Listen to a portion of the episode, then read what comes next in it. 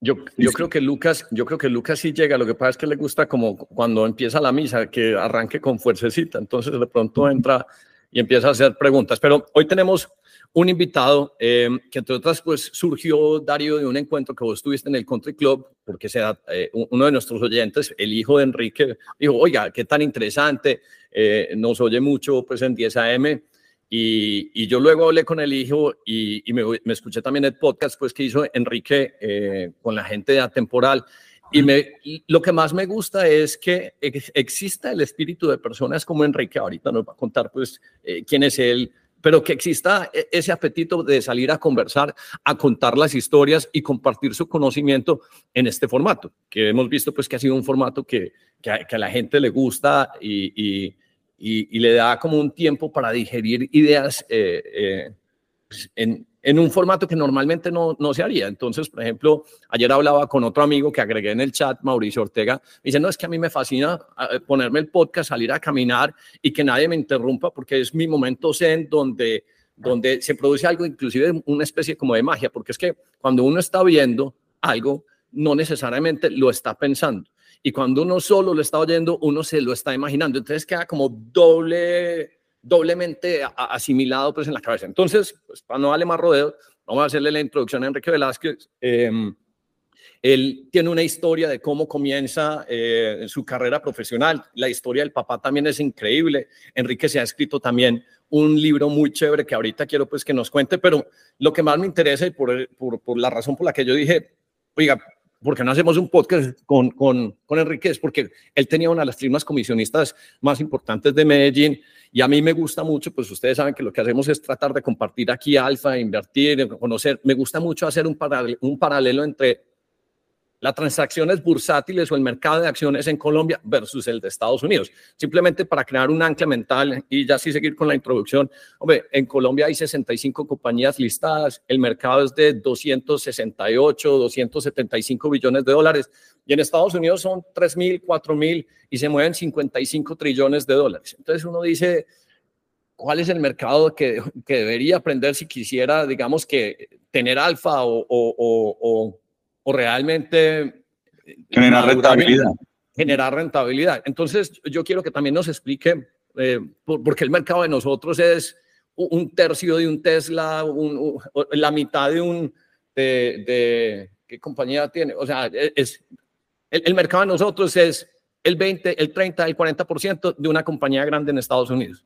Entonces, quiero pues que, dibujemos los paralelos, pero ya no va a hacer más preámbulos, sino que procedamos y que Enrique nos haga una pequeña introducción, quién es él, cómo empezó su, su compañía, la historia que tiene de... ustedes nacieron en, en, Salamina, Caldas, ¿cierto, Enrique? No, no, pues yo nací en Salamina, Caldas. La compañía nació aquí en Medellín en el año 83, eh, en la Bolsa de Medellín. Yo nací en Salamina en el, bueno, 66 años para para ser más exactos. Y llegué a Medellín a los 13 años. Y entré, pues, eh, ustedes sí deben saber que era el Instituto del Poblado. Sí, claro. Uno les gustaba, otros no, ¿cierto? Yo tengo buen recuerdo del Instituto del Poblado. Aunque he, oído que algunos eh, son de colegios, pues, mucho más, eh, que dijera yo. Bueno, Restantes. Eh, no, no, el instituto era bueno, hombre. Eh, comenzamos asesores en valores en el año 83 en la Bolsa de Medellín, cuando la Bolsa era una institución básicamente familiar. Habían unos 20, 25 puestos, todos de familias, ¿sí? Había unas familias que controlaban la bolsa, eso era como un club. Y en un momento dado a un presidente Iván Marulanda, se le ocurrió que eso debería abrirse un poquito, ya estaba pasando en la Bolsa de Bogotá y consiguió cinco amigos, entre ellos mi socia, y yo trabajaba, yo era funcionario de la Bolsa de Medellín. Eh, recién egresado, pues tenía 25 años. No, no, no. Eh, en ese momento, pues no había los análisis que tienen hoy las firmas. El análisis de la, bolsa lo hacía era la bolsa, no las firmas comisionistas. Las firmas comisionistas no tenían eh, unidades de investigación como tienen ahora, por lo menos en Colombia. Éramos, cada firma era de tres, cuatro personas. ¿Tú, qué profesión te, te, graduaste de qué, perdón, Enrique? Yo soy administrador de negocios de AFIT. Ah, ok. Y, y, y como te digo, pues yo salí, hice mi primer semestre de práctica, pues con un hermano mío que tenía una distribución de Texas Instruments en Colombia. Eso, pues, en esa época no, no funcionó. Después trabajé en la lonja de propiedad raíz de Medellín y después trabajé en la bolsa en el, en el segundo semestre de práctica y me quedé ahí. Y yo era pues el, el, recién egresado en el área técnica de la bolsa y, y comenzaron esos cinco, eh, esos cinco puestos de bolsa. Eh, perdón, pues yo, yo soy un poco más Cuando dices cinco puestos de bolsa, ¿es qué? ¿Son cinco compañías que estaban ahí eh, moviendo? Sí, en ese momento, sí, en ese momento eh, como las acciones de los clubes, los pues, la, la, la bolsa tenía un número limitado de puestos. El consejo directivo decía, bueno, el, el, número máximo de puestos que va a tener esta bolsa en Medellín era de 30. En ese momento había 25 y con nosotros copamos los 30. No había posibilidad de que nadie más ingresara porque el consejo directivo definía quién iba a entrar al negocio. Okay. No era, no era un ente, no era una regulación, no era, no era ningún otro ente, era la bolsa. Entonces, pues por eso era muy cerrado. Era, era de unas familias. Eh, había, pues digamos, la familia Correa tenía tres, cuatro puestos.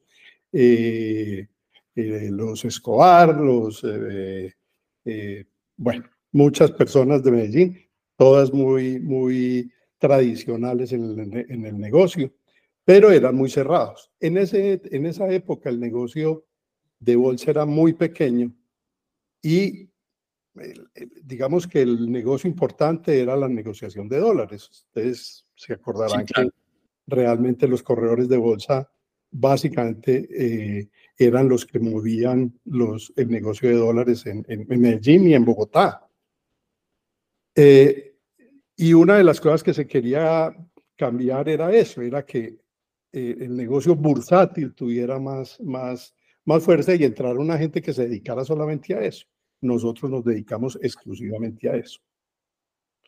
Eh, Contanos un poquito, porque es que yo no sé por qué me estoy acordando, Darío, yo no, fue, no sé si fue tu abuelo, pero contanos un poquito la descripción del edificio en el centro, porque yo me acuerdo que a mí chiquito, o sea, si estamos hablando 83, 84, entonces yo tenía como 10 años, pero yo me acuerdo entrando a la bolsa y me acuerdo pues todos los apuntes con tiza pues en el tablero, era algo pues casi que, no, no, no como romántico, pero se veía como muy entretenido. Y yo creo que fue tu abuelo Darío, o sea, el mismo mío que me llevó allá chiquito y, y pues no sé por qué tengo ese recuerdo, apenas estoy oyendo a Enrique eh, hablar cuando dijo la familia Correa, yo no sé por qué se me hace familiar, porque es que los conozco, no sé si eran amigos de los abuelos de nosotros o cualquier cosa, pero, pero esa descripción eh, clásica de cómo se hacía trading en el piso eh, y, solo se tradeaban, pues digamos que las acciones pues de, de, Medellín. Contanos un poquito. De cadena, que a vos te dieron, estoy seguro que el abuelo te dio acciones de cadena.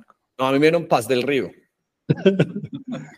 bueno, Bavaria. y fabricato, fabricato también. Bavaria. Fabricato cuando eran a, 7 pesos. Eh, bueno, de esa historia hablamos más adelante. Eh, mira, eh, la bolsa, en la época en que yo ingresé, en la bolsa se trabajaban con calculadoras mecánicas, de esas que uno les hacía así, para adelante y para atrás.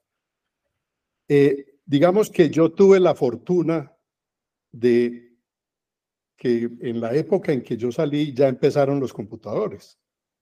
A mí, aunque me tocó pues las, los computadores de, tarjeta, Fortran, tarjeta. Fortran 4, sí. Eh, yo, digamos, llegué, entre comillas, más avanzado con calculadora electrónica, ¿cierto? Y, y, había una calculadora que era la, la eh, la HP 25, creo que era una Hewlett Packard, que era la primera, eh, digamos, calculadora programable. Entonces uno programaba pues la, el cálculo de los bonos y las cosas. Entonces, ¿cómo era el corro? Eso se llamaba el corro. El corro inicialmente era en el segundo piso. Tú entrabas al, al edificio de la bolsa que era antes el del Banco de la República. El Banco de la República estuvo ahí hasta el año 73, creo yo. Eh, tenía unas puertas eh, vaciadas en, cobre, no, bueno, muy bonitas, metálicas, lo mismo los ascensores. Los ascensores eran forrados en, en, eh, en madera, muy bonitos. Tú entrabas al corro y el corro era un salón eh, más o menos grande con 30 cabinas telefónicas. Cada uno de nosotros tenía una cabina y nosotros nos comunicábamos con los clientes a través de la cabina. Entonces, pues eh, había alguien de, otra firma que estaba ofreciendo que 10 mil acciones de Argos. Yo tenía un cliente que quería eso, yo me iba para la cabina, lo llamaba y le decía, ve, por aquí están ofreciendo 10 mil acciones de Argos. Ah, sí, bueno, listo, comprámelas, ¿a cómo? Eh, pues 3.200, no sé. Uno salía y decía, compro 10.000 acciones de Argos a 3.200. Y el otro decía, no, las vendo a 3.500. Eh, no, entonces las pago a 3.250. Y el otro decía, conforme, cerraba el negocio. Uno firmaba una papeletica y ahí quedaba el negocio. Eso iba eso, perdón, que a mí me gusta ir haciendo paralelos como para que la gente pues vaya visualizando. Eso que acaba de escribir en este momento es lo que hoy, cuando uno abre estas plataformas, es técnicamente un order book. Entonces, alguien haciendo un bid y la otra persona haciendo un ask. Lo que pasa es que en ese tiempo había que hacerlo pues manualmente. Un libro de órdenes. un libro, exacto. Un, libro, un libro de órdenes. Un, libro de órdenes que se parece. Aquí lo estoy abriendo para mostrárselos en en um, cómo se ve, por ejemplo, bueno, sigue Enrique mientras se lo, se lo muestro. Enrique, una pregunta rápida, qué pena que acabo de llegar, señores, pero es que el ascenso a la A no es tan fácil, señores. Eso, el comité. No, no es tan fácil, el éxito no es tan fácil. Eh, Enrique, eh, esto, estás hablando de dónde? Esto, esto es la bolsa de Medellín. Eh, Medellín 83-84. Estoy hablando de la bolsa de Medellín en los comienzos en los comienzos míos, en el año 83, 84, la bolsa es de los años 60. ¿sí? Ok. Eh, yo, yo, yo, que soy futbolista tronco, eh, cuando llegué a Estados Unidos, en el ese, es, el order book. 1996 volví yo de Estados Unidos eh, que llegaba feliz a entregarle el diploma a mi papá para decirle, tome papi, que yo ya, esto es lo que usted quería, yo me voy a ir a jugar fútbol. Don Horacio me tenía trabajo ya listo en, la, en, Gómez Arriola. Eh, sí, en, donde Fernando y... Fernando, Fernando Arriola. Fernando y Pardo. Y en 1996 todavía era con el papelito. O sea, a mí me tocó todavía un pedazo de, ese, de, ese, de esa manualidad. Yo llevaba el papel, yo patinaba, yo llevaba el papelito, ese era mi... sí, sí. Eh, y, Darío, mira que es que como vos y Lucas son, son, eh, son de barba, por eso es que eh, los confundo porque no los conozco personalmente. Bueno. Pero, pero yo iba a ser futbolista, pero Lucas me ganó ahí. ¿Cuál es la diferencia? Y yo iba a ser basquetbolista, pero no crecí. bueno, eh, sí, Fernando Arriola y, la hermana, eh, ¿cómo se llamaba, hombre? Merce. ¿Cómo? Pilar o Merce. Pilar, Pilar, Pilar. Bueno, ellos dos tenían otra firma, otra firma de bolsa. Eh, entonces, sí, así se hacían los negocios en ese, en ese momento, como como les digo, eh, eso iba, imagínense, eso iba después a, una, a unas personas que manualmente calculaban eh, el monto de las operaciones y eh, en un stencil la máquina hacían los, los informes de bolsa.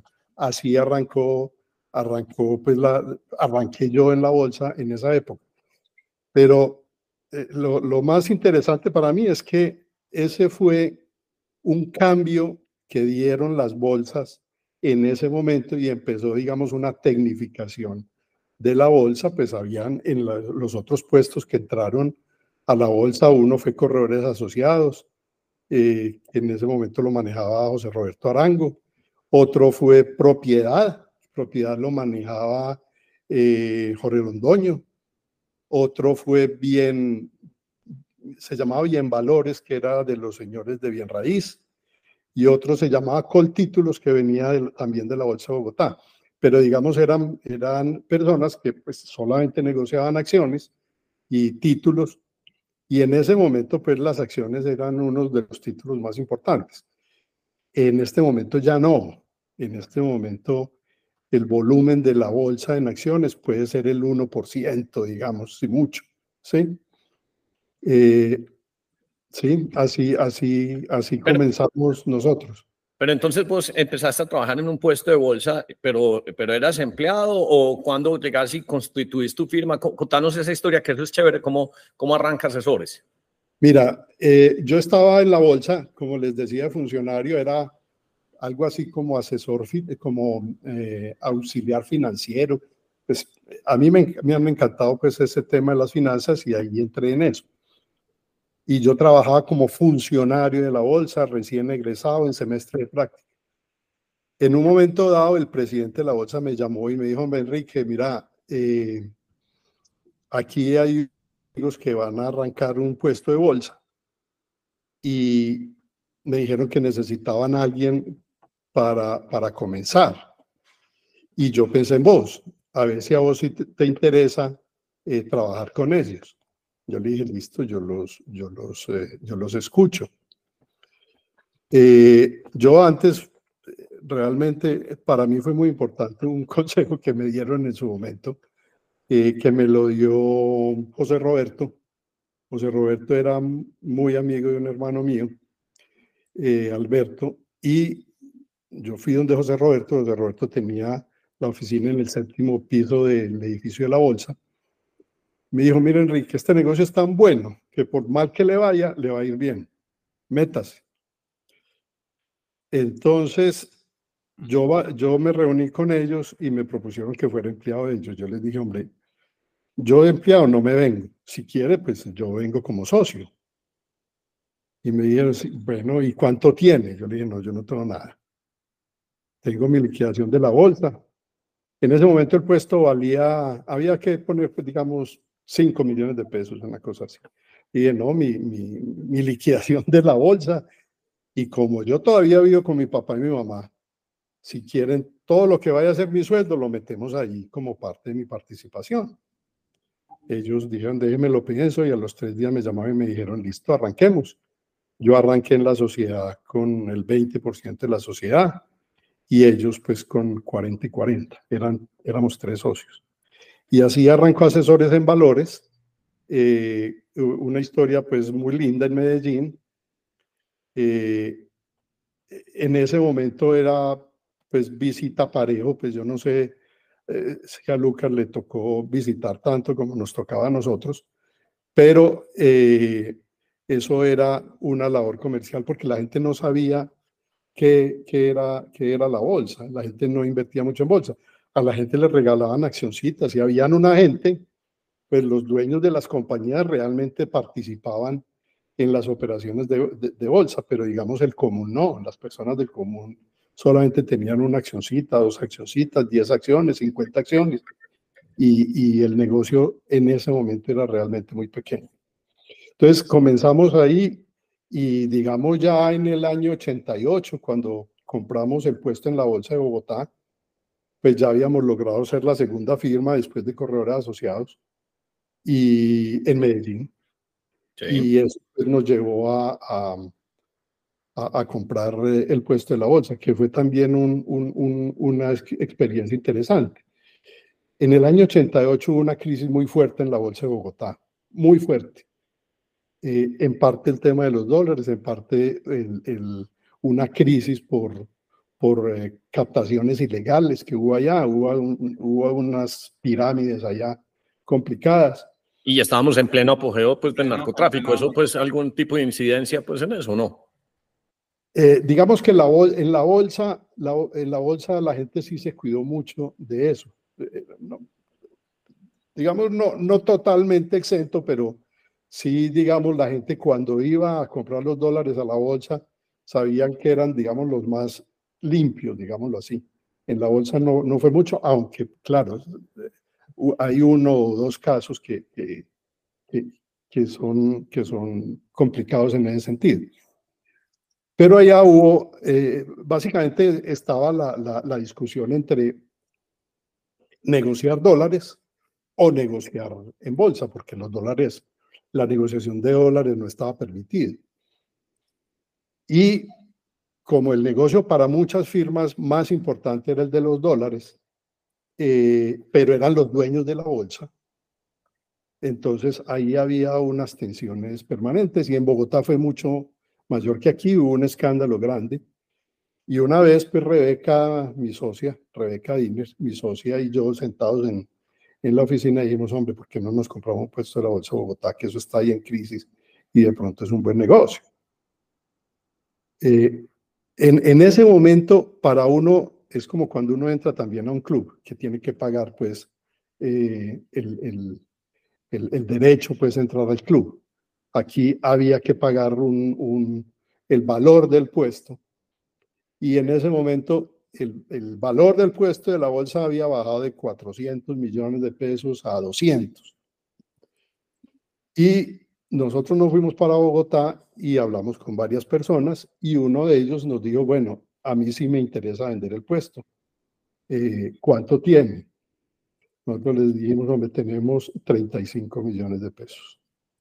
El tipo dijo, no, ¿usted cree que es que yo me estoy muriendo de hambre? No, no, no, eh, eh, no me interesa. Y sí, pero es que eso es lo que tenemos. ¿Qué hacemos, pues? A los, nosotros nos vinimos para Medellín y a los tres días el tipo nos llamó y nos dijo, hombre, ¿le interesa todavía el puesto? Eh, le dijimos, sí. Pero listo, es, suyo. Eh, a los seis meses más o menos ya había empezado a ingresar Sura a, la bolsa y a mí me llamó Carlos Piedradita. Y me dijo, Enrique, eh, nosotros queremos comprar el puesto de ustedes en la Bolsa de Bogotá. Le dije, sí. Me preguntó, ¿cuánto vale? Le dije, le vale 400 millones, eso es lo que vale. El tipo me dijo, no, pero es que lo están negociando como en 200, como. Eh". Yo le dije, no, eso vale. Afortunadamente no se lo vendimos. Si yo le hubiera vendido ese puesto a, a, a Sura, nos habríamos quedado en Medellín y habríamos perdido una oportunidad de crecimiento enorme. Eh, contanos entonces, en, en, torno a crecimiento, o sea, ¿de qué tamaño eran los negocios? O sea, ¿qué volumen movías vos en Medellín en el 88? Eh, ¿Y cuánto volumen empezaste a mover después del puesto en Bogotá? Digamos, eh, nosotros, el objetivo inicial era hacer un negocio al día. Okay. Un negocio al día era 5 millones, 10 millones, 20 millones. ¿Y ese eh, negocio deja una comisión de cuánto? No, pues, eh, póngale el 1%, no, el 1 no, el medio por ciento. O, sí, póngale el 1% de, de 10 millones, esos 10 mil pesos son plata, ¿cierto? Sí. Eh, y realmente no, digamos, eso al principio no fue, no fue fácil, eso fue complicado. Eh, durante, cuando llegamos a la Bolsa de Bogotá, pues nosotros íbamos muy bien de la Bolsa de Medellín, pero la Bolsa de Bogotá es otro mundo. Bogotá es otro mundo. En Bogotá están las tesorerías de, de, de, de, de las compañías, está el gobierno, están las multinacionales. Tiene cuatro veces o tres veces la población de Medellín. Entonces eso era otro mundo y la competencia ya era muy dura y la comenzada fue, fue dura, pero eh, digamos que ya en ese momento nosotros podíamos, no, no sé cuánto podíamos negociar, pero ponerle que ya podíamos negociar mil, dos mil millones de pesos diarios. Y digamos en la época más floreciente de la bolsa, que fue por los lados del 2005, nosotros podíamos negociar diariamente unos 300 mil millones de pesos. Y casi todo en TES, ¿cierto? La mayoría en TES. La mayoría en TES. Eh, una firma como Interbolsa, que era la que más movía, podía mover 2, 3 billones de pesos diarios. ¿sí? Eso, eso fue una época, pues, que fue más o menos de... 2010, 2007, 2000, por ahí o qué? 2005, digamos que el, el, mejor año fue el 2005. En el 2005 sí fue, sí fue un año espectacular para el negocio de bolsa. Hoy, por ejemplo, las utilidades, bueno, no hoy no, pero digamos las utilidades cuando yo me retiré de la bolsa en el 2020, cuando terminé el libro, que fue en el 2020, eh, las utilidades de las firmas aún en ese momento estaban por debajo de las del 2005, porque el 2005 fue un año realmente espectacular. ¿Qué pasó? Que desde el año 98, cuando fue la crisis, sí. que llegamos a tasas eh, de, el Banco de la República, yo me acuerdo que había CDTs al 45%, ¿sí? Entonces, y había test de pronto al 25, al 30%. Cuando usted tiene, cuando usted baja del 25-30% al 7% en tasas de interés y usted tiene una posición propia de, de 200 mil, 300 mil millones de pesos. Apalancado. Apalancado. Pero eso te da plata, ¿cierto? O sea, claro. ¿cuánto te da 100 eh, básicos eh, en, en 100 mil millones de pesos esté rotando eso permanentemente, ¿cierto? Sí, claro.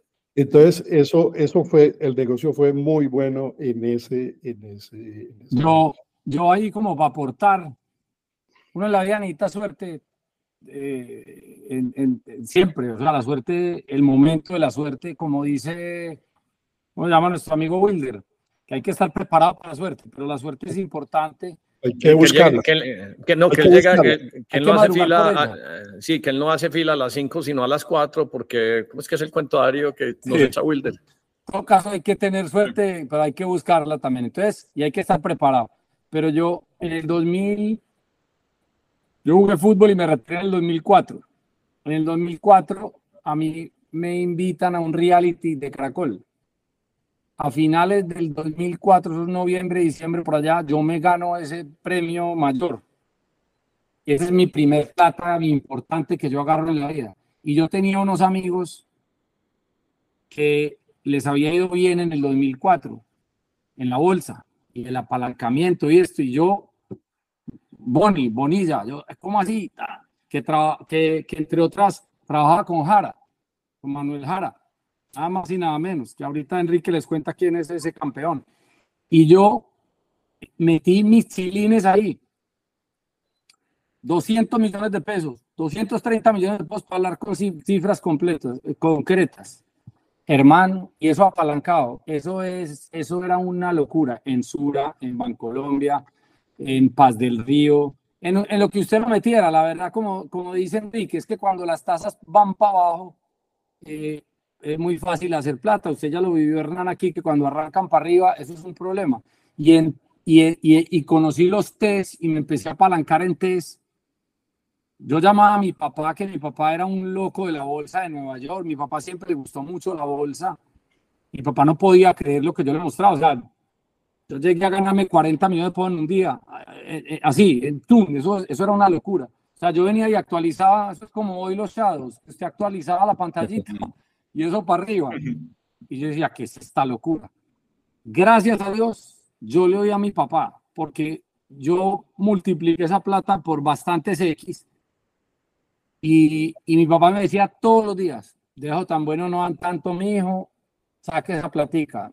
Ojo que usted está apalancado, de eso tan y, y sirirí. Pero los amigos por acá, que además todos se creían los reyes, los inteligentes, además eso, BMs, Ferraris, Lambos, eh, Interbolsa, comisionistas, eso, eso era un festival del, de, del derroche. Del derroche, del, del, y todos se creían cada uno más inteligente que otro, incluido uno mismo, aunque yo era medio asesorado, pues yo tenía a mi papá aquí que me hablaba al oído.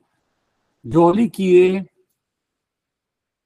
voy a hacer mala memoria, pero en, en, en febrero del 2006, o sea, a mí me subió y yo sentí un bajón en febrero del 2006 y dije, uy, hermano, yo ya me ganaba mucha plata y va siempre, compro dólares, compro dólares, compro dólares. Yo cogí esa plata y la volteé y la volví dólares e invertí en Estados Unidos en esa época. Y en abril del 2006, si mi memoria no me falla, arranca eso para abajo, hermano, y a coger a todo el mundo apalancado y los márgenes y venga, yo y yo, yo tengo un amigo que me reservo el nombre, que era, que las tenía de plomo. Y yo hice bastante platica con él y él era un bacán conmigo, porque él hacía test, fue el que me enseñó a hacer test. Y él me llevaba sin yo poner el sin yo poner la plata, él solamente me llamaba el otro día y me decía, "Perdiste 20 o ganaste 10 o tal." Y yo le giraba o él me giraba o tal y tal y tal. Esto es verídico. Él me invitó un fin de semana a Miami. Yo me vine para acá. Yo salí con él en un yate. Me invitó en su yate. Ya tenía yate y todo champaña. Hmm. Y él me estaba contando en febrero que se había ganado 11 mil millones de pesos en test, en ese mes. Y me decía, y el mes entrante me va a ganar 20 mil. 20 mil. Es que el mes entrante fue abril y le quitaron 20 mil. Así, ¡brum! Y bueno, ya la historia, pues es, la historia y Enrique que siga con su historia. Yo hago un paréntesis de, de ese rush, eso era un rush, eso era una, una, eso era una adicción. Yo no a la hora que amaneciera para ir corriendo al edificio Interbolsa, hablar con los amigos, tomar café. Uno, una época muy bonita, pero también una época en la que, en la que se vivió una crisis muy tesa y ni hablar pues del derrumbe de Interbolsa, tantos amigos eh, que, que, que, que, cayeron ahí adentro, eh, gente inocente, gente no tan inocente, amigos al fin y al cabo, y la ambición, el greediness, que eso pues da para muchos libros, libros, Enrique. Sí, pero ahí saltaste dos años, 2006, 2012, entonces para que Enrique nos vaya yendo como en la línea de tiempo.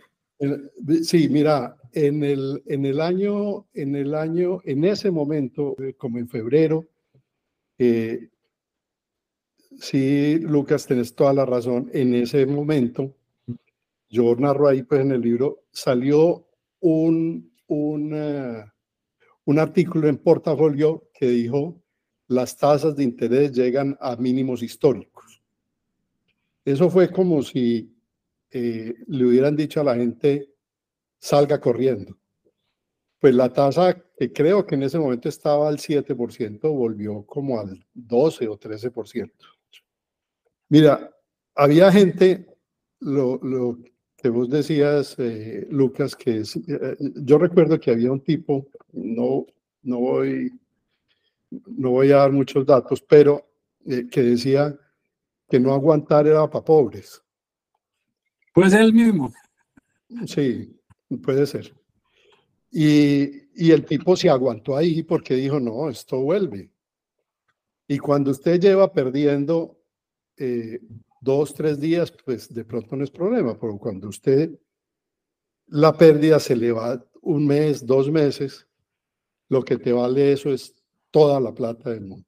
El carry. Y ahí, y ahí se quebraron varias compañías. Es que en el 2006 hubo varias quiebras en Medellín y Bogotá y eso, y eso fue, digamos, producto de, de eso, de esa y entonces ahí los, los, los, inteligentes ya dejaron de ser tan inteligentes, porque es que cuando el, cuando, cuando el mercado es el que lo lleva a uno, pues es muy fácil ser inteligente, ¿cierto?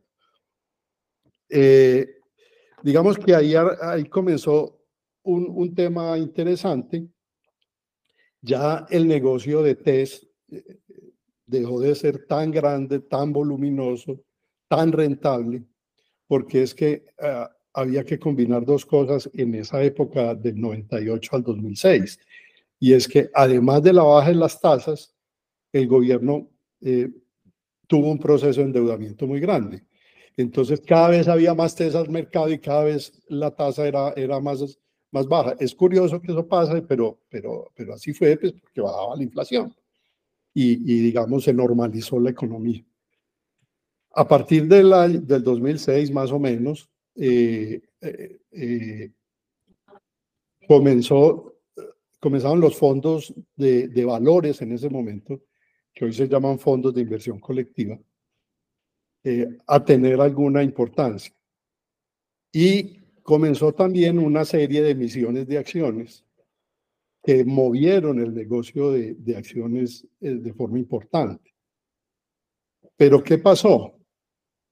Que como hubo un, boom, digamos, de las acciones, los precios de las emisiones fueron supremamente altos. Eh, yo, yo, yo, miro aquí un datico. Por ejemplo, eh, la, una, la, emisión de acciones de, de, bueno, de Ecopetrol era como a 3.700. Eso pues llegó a 5.000, pero no, digamos que el ejemplo más claro fue eh, Grupo Argos. Grupo Argos creo que la emisión fue como a, como a 19, 17 mil pesos. 17 mil pesos. Nunca volvió Argos, Cemento, Grupo Argos a ese precio. Hubo una emisión de Avianca a 5 pesos. Obviamente Avianca terminó en cero, ¿cierto? Eh, entonces, mucha gente que entró ahí perdió la plata y luego llegó el, tema de Interbolsa y ahí, digamos, la pérdida sí fue mucho, mucho más grande.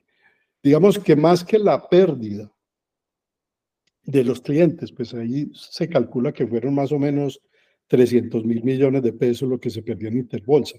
Pero bueno, en, en Estraval se perdieron 800 mil, ¿cierto? Eh, o sea, realmente le, eh, lo de Interbolsa en términos de plata no fue tan grande, sí, 300 mil millones de pesos. Fue más plata. mediático y el tema de confianza.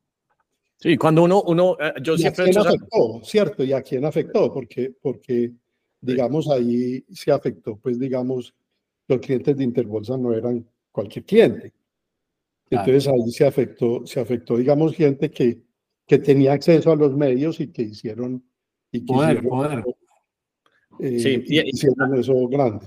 A mí me gusta siempre como pensar en ciertas proporciones de negocios para saber en qué tamaño de economía está uno. Entonces, pues, 100, eh, Interbolsa fueron 100 millones de dólares.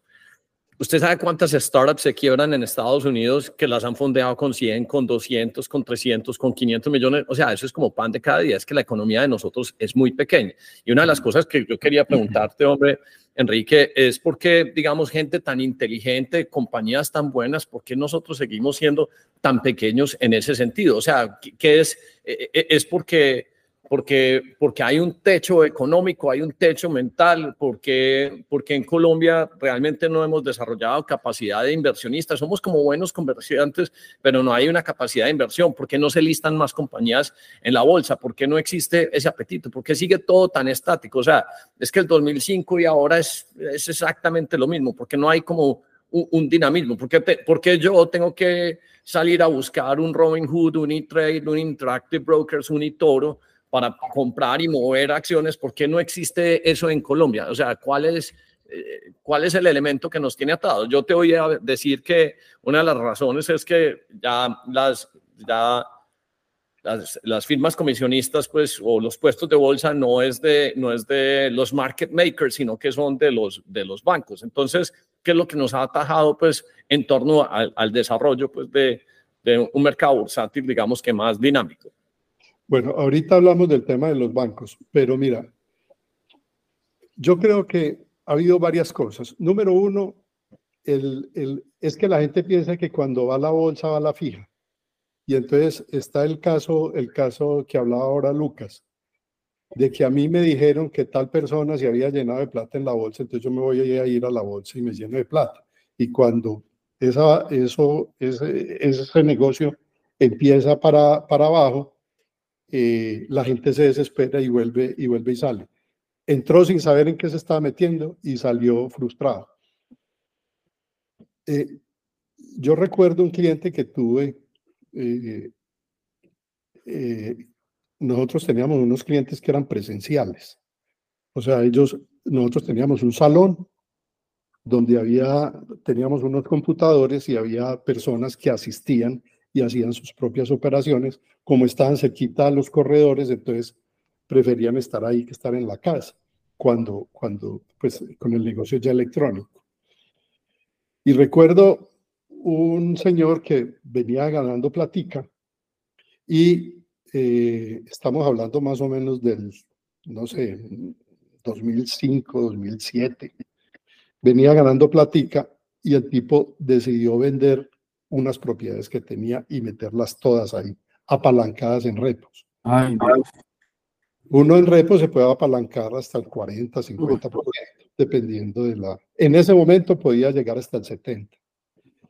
Obviamente, si usted apalancado sube, pues no gana sobre la palanca, pero cuando pierde, pues pierde eso, pierde, pierde lo que tiene más la, lo que tiene lo pierde más porque pierde por, por, por el apalancamiento. Este señor perdió todo, desesperado, eh, salió y no, y, no volvió, y no volvió a saber nada de él. Pero es que son personas que, que en las épocas de boom entran al negocio, piensan que saben mucho porque eh, usted compraba hoy a, a 10 y mañana vendía, eh, vendía a 12 eh, como lo que pasa en todas las burbujas, que en las burbujas inmobiliarias pasa eso, en todas las burbujas pasa eso. Lo que pasó en, en Estados Unidos, la gente compraba 3, 4, 5 apartamentos en el, en el 2007, 2008, todo apalancado, y cuando, y cuando la cosa se devuelve, pues pierde hasta su propia casa.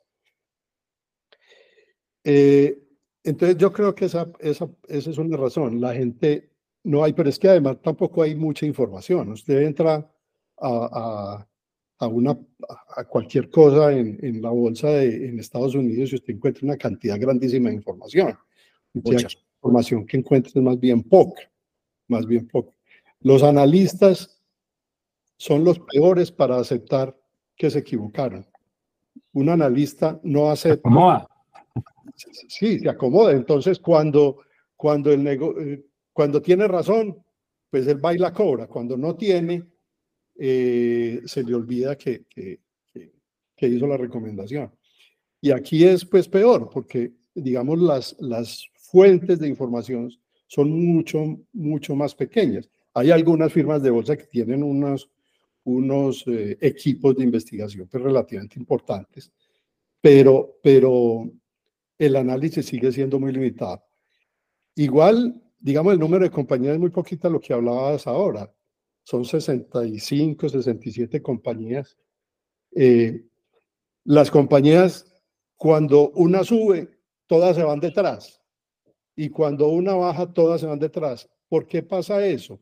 Eso ha venido pasando por el tema de los fondos de pensiones. Resulta que los fondos de pensiones están obligados a, a garantizar una rentabilidad. Entonces todos se mueven igual, al mismo tiempo. ¿Sí? Y claro, todos jalan el mercado hacia arriba o, o hacia abajo. En ese sentido, ¿de qué tamaño son, por ejemplo, cuánto en el mercado colombiano, cuánto es institucional y cuánto es pues retail, pues, o sea, personas individuales, eh, ¿qué hacen que eso pase? Eso, eso, eso, cambia permanentemente, pues digamos, los fondos internacionales eran unos actores bien importantes hasta hace por ahí dos años que vinieron, empezaron a vender. Y los fondos de pensiones también eran unos actores bien importantes que también empezaron a vender. Eh, dicen que por el tema de, de, del proyecto de pensiones de Petro, ¿cierto? Que ellos dijeron, hombre, yo no me puedo meter en acciones si hay una reforma y yo tenga que salir a vender todo ese portafolio de un momento a otro, que no hay quien lo compre. Eh, digamos que entre esos dos los fondos de pensiones, eh, te voy a dar una cifra, unas magnitudes que puede estar un poco equivocado. Eh, los fondos internacionales podían participar más o menos del 30% del mercado y los fondos de pensiones por ahí de otro 30 o 40. Eh, las firmas de bolsa en posición propia podían ser otro 10 o 15 y las personas podrían ser otro 10 o 15. Entonces, no, yo le aumentaría el porcentaje a los fondos internacionales que podían ser el 40%. y ellos movían, movían el mercado. ¿Qué pasó? Que pararon. Y, y, por eso pues estamos a los precios que estamos ahora, ¿cierto? Sabes que si no fuera por vos y esto que estás diciendo, nunca, o sea, nunca había asociado que la reforma laboral hubiera afectado los fondos de pensiones de tal forma que se viera reflejado pues en el mercado bursátil, pues, y tiene toda la razón, porque un fondo de pensión lo que quiere es garantizar de alguna forma estabilidad pues para eh, digamos que devolver ese dinero y cuando uno ve a alguien, digamos que a nivel constitucional, no constitucional, sino creando una reforma, pues lo único que pone es el mercado a temblar y quién va a querer tener su plata pues en el mercado. Dice, no, más bien me, voy para otro mercado sin exposición. Qué, qué, bueno que lo hubieras comentado porque demuestra que, que ciertas ideas pueden causar un daño e, e, económico, no solo pues en el aspecto de contratación laboral, sino cómo se mueven las platas de una economía. Yo no había caído en cuenta de eso. Ah, sí, y, y, los fondos internacionales también. Es que acordate pues que en, los negocios financieros las expectativas juegan un papel muy importante. Entonces, si, si, si un fondo piensa o, o, o, ve que los, una economía pues no va, no va muy bien, pues empieza a retirarse y, y, y, eso ha venido pasando también con los fondos internacionales. ¿sí? Encima la devaluación. Estaba viendo que el, en octubre, estaba buscándolo. O sea, la bolsa ha perdido en Colombia el, más del 40% de sus, de sus accionistas.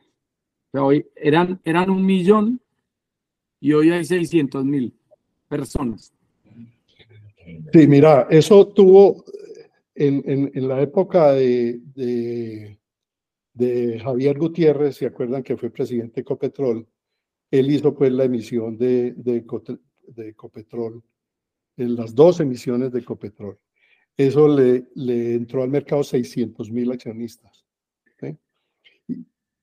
Y, ya había entrado, ahorita te digo algo, dale tranquilo. Y ya había entrado por ISA, también que él hizo la, la, la democratización de ISA como 50 mil accionistas y más los, más los que habían antes. Eh, el tema de los precios pues hace que la, la, gente, la gente abandone, abandone el, negocio y la falta de, de, demanda hace que, que, los precios pues cada vez se deterioren más. Entonces estamos en, el, en un punto, en el peor de los puntos. Pues hay gente aburrida queriendo vender y no hay demanda. Vamos, como diría... y estamos, y si ustedes miran indicadores indicadores eh, de RPG y de, y de, y de, rentabilidad por dividendos, eh, usted encuentra rentabilidades de dividendos por, de 8%, eso es, una, una eso, eso es altísimo, ¿sí? Eh, pero, pero además la gente no compra a pesar de eso, a pesar de que las compañías están bien. Es que no es un problema de las compañías, es un problema del mercado. Y, Pero del 8, inflación del 11, eh, es, es, es, complicado. Yo lo que, lo que iba a decir de Ecopetrol, que yo me acuerdo que yo me, a mí me pareció muy responsable, aunque eso salió medio bien o bien, no, no, no sabría decir. Pero yo me acuerdo que nosotros en el restaurante Casa Vieja, hasta la chef compró. Pero además, como tú lo dijiste, Enrique, les embutieron las acciones de Ecopetrol a todo el mundo sin información. Entonces, cuando a mi Laxer un día me contó y me dijo, no, es que yo tengo unas accioncitas de Ecopetrol, don Lucas, eso cómo, eso cómo se vende, es que... Es que... ¿Qué hago con eso? Y, la, y eso, eso, digamos, eso, esa parte salió muy mal. ¿Por qué? Porque la gente iba y compraba en el éxito unas acciones y no sabían qué era eso. Resulta que en las firmas de bolsa, eh, cuando ya usted va a, a, cobrar los dividendos, ya no va al éxito, ya va a la firma de bolsa. Y la firma de bolsa tiene unos costos. Los fees. una persona compraba mil acciones de éxito a, a 1.400, digamos. Son un millón cuatrocientos mil pesos. ¿cierto? Y cuando iba a venderlas a la bolsa, nosotros teníamos una comisión mínima de 150 mil pesos. O sea, se le iba el 10% en, en, en, en costo de comisión. Claro. ¿Quién vuelve? Sí, nadie. ¿Y por qué es tan caro el costo de comisión? Mira, eso tiene, tiene digamos, unos costos operativos muy, muy grandes. El, el de Ceval nos cuesta a nosotros. El de Ceval es donde están depositados los títulos. El, el, eh, al, el emisor le paga al de Ceval, el de Ceval nos paga a nosotros y nosotros le pagamos al cliente. Ahí hay cuatro por mil, ahí hay costos de transacción, ahí hay... Cuatro intermediarios. Pues, sí. sí. Entonces, eso, eso se, vuelve, se vuelve muy costoso. Hoy, hoy eso no pasa porque Copetrol decidió a esos pequeños accionistas pagar esos costos de transacción. ¿sí? Pero ya el mal estaba hecho. Digamos, eso, el, el diseño de eso tuvo ese problema de que sí, pues eh, anunciaron por televisión pues la venta de acciones de Copetrol y hágase dueño pues de la empresa más importante del país, pero dejaron eso tirado y, y, pasa, y pasaron esas cosas, eso es cierto. Eh, En Colombia no existe, por ejemplo, market makers o pools donde uno pueda ir a hacer los cambios o no, no llegamos a ese nivel de sofisticación. En acciones no. En acciones han intentado a que, a que operen market makers, incluso las firmas han, las eh, compañías han fondeado eso, pero no ha tenido éxito. ¿Por qué no le explicas a, a nuestros oyentes. oyentes qué es un market maker para pa, entender. Daniel, te robé tu frase, hermano. un, un, market maker es, es, una persona, digamos, unos, unos eh, operadores del mercado que se encargan de, de, de mantener unos niveles en, en, en los precios. Obviamente, esos niveles no se pueden mantener a, al infinito. O sea, una acción empieza a bajar, el market maker empieza a comprar, pero hay veces que los precios desbordan los precios de los market makers y, y el mismo market maker tiene que seguir para abajo. ¿Sí? Y aquí pasa, aquí pasó eso, y por eso el, el, el, el eh, la figura no, no, no funcionó, porque no hay suficiente le daban, plata. A, le daban a, a, un, a, una firma, no sé, mil millones de pesos para que sostuviera el precio. Pero la oferta era de 10 mil millones. Eso, en, en, la época funcionaba muy bien en Interbolsa, con la acción de Inter, que en la, en la época funcionaba muy bien eso con la acción de Interbolsa, con, con la acción de Interbolsa. Ellos, era, había, ellos mismos tenían ese, sostenían el precio y creaban el mercado y tal, hasta que... No, pero, pero Lucas, ahí era otra cosa. Ahí lo que hacían ellos era, era eh, crecer artificialmente el precio para hacer repos más grandes y para fondearse más alto. Claro, si usted tiene, si, si usted tiene... La no burbuja sé, encima de la burbuja. Claro, usted tiene mil millones, puede hacer un repo por el 30%, puede hacer 300 pero si por efecto de precio usted tiene 4 mil millones, usted puede hacer repos por el 30%, puede hacer repos por 1.200 millones, y resulta que la acción vale 10 mil. Entonces, eso fue más un, un, una, y eso está aprobado, pues no, eso no lo estoy diciendo yo, porque eso, lo, eso fue una investigación que hizo la superintendencia, de que ellos habían eh, subido artificialmente el precio, lo mismo que pasó con Fabricato. Es que el tema de fabricato es que eso subió de 28 pesos a 97 pesos y todo era artificial. Claro, cuando, ¿por qué? Porque ellos iban al mercado y se fondeaban las nuevas compras a través de repos. Entonces, cada vez tenían que subir más el, más el, el, el precio de las acciones para poder fondearse, para poder uh, fondearse más. ¿sí? Entonces, eh, es, eh, digamos, eso no es ser market maker, porque si no, si, en ese caso, pues, si no, si no digamos... Utilizar, no, utilizar derivados para, para, digamos, que influenciar el precio de la acción de la base. Pura falta Enrique, de ética. Enrique, yo tengo como varias preguntas como estructurales y también pues eh, cosas que quisiera saber desde el punto de vista tuyo, pues que pues, tenías una firma, luego me contabas cuántos corredores tenías en la firma, cuál fue el tope de volumen, pero la primera que es más macro, si en Colombia somos 50 millones de habitantes, ¿cómo es posible que solo seamos 500 mil eh, eh, inversionistas en el mercado de acciones? O sea, cuando la gente tiene plata o tiene un excedente, ¿en qué invierte el colombiano típico? O, o sea, que hasta hace muy poquito no tenía sentido pues ni siquiera tenerla en CDTs. Entonces, e, e, ese excedente de capital, ¿dónde lo invierte el colombiano promedio? Todo se va para construcción, se va para la inversión en negocio. ¿Qué hace la gente que tiene excedentes de capital en Colombia? Mira, yo, yo, pienso, yo pienso que hoy por hoy, a ver, primero el, promedio, acuérdate que el promedio pues del colombiano difícilmente le alcanza para comprar una casa, ¿sí? Eh, pero digamos, los profesionales eh, que tienen, digamos, una capacidad de ahorro y que tienen una, una y que, digamos, estudian el, el negocio financiero un poquito, un poquito más, eh, yo diría que están en propiedad raíz mucho.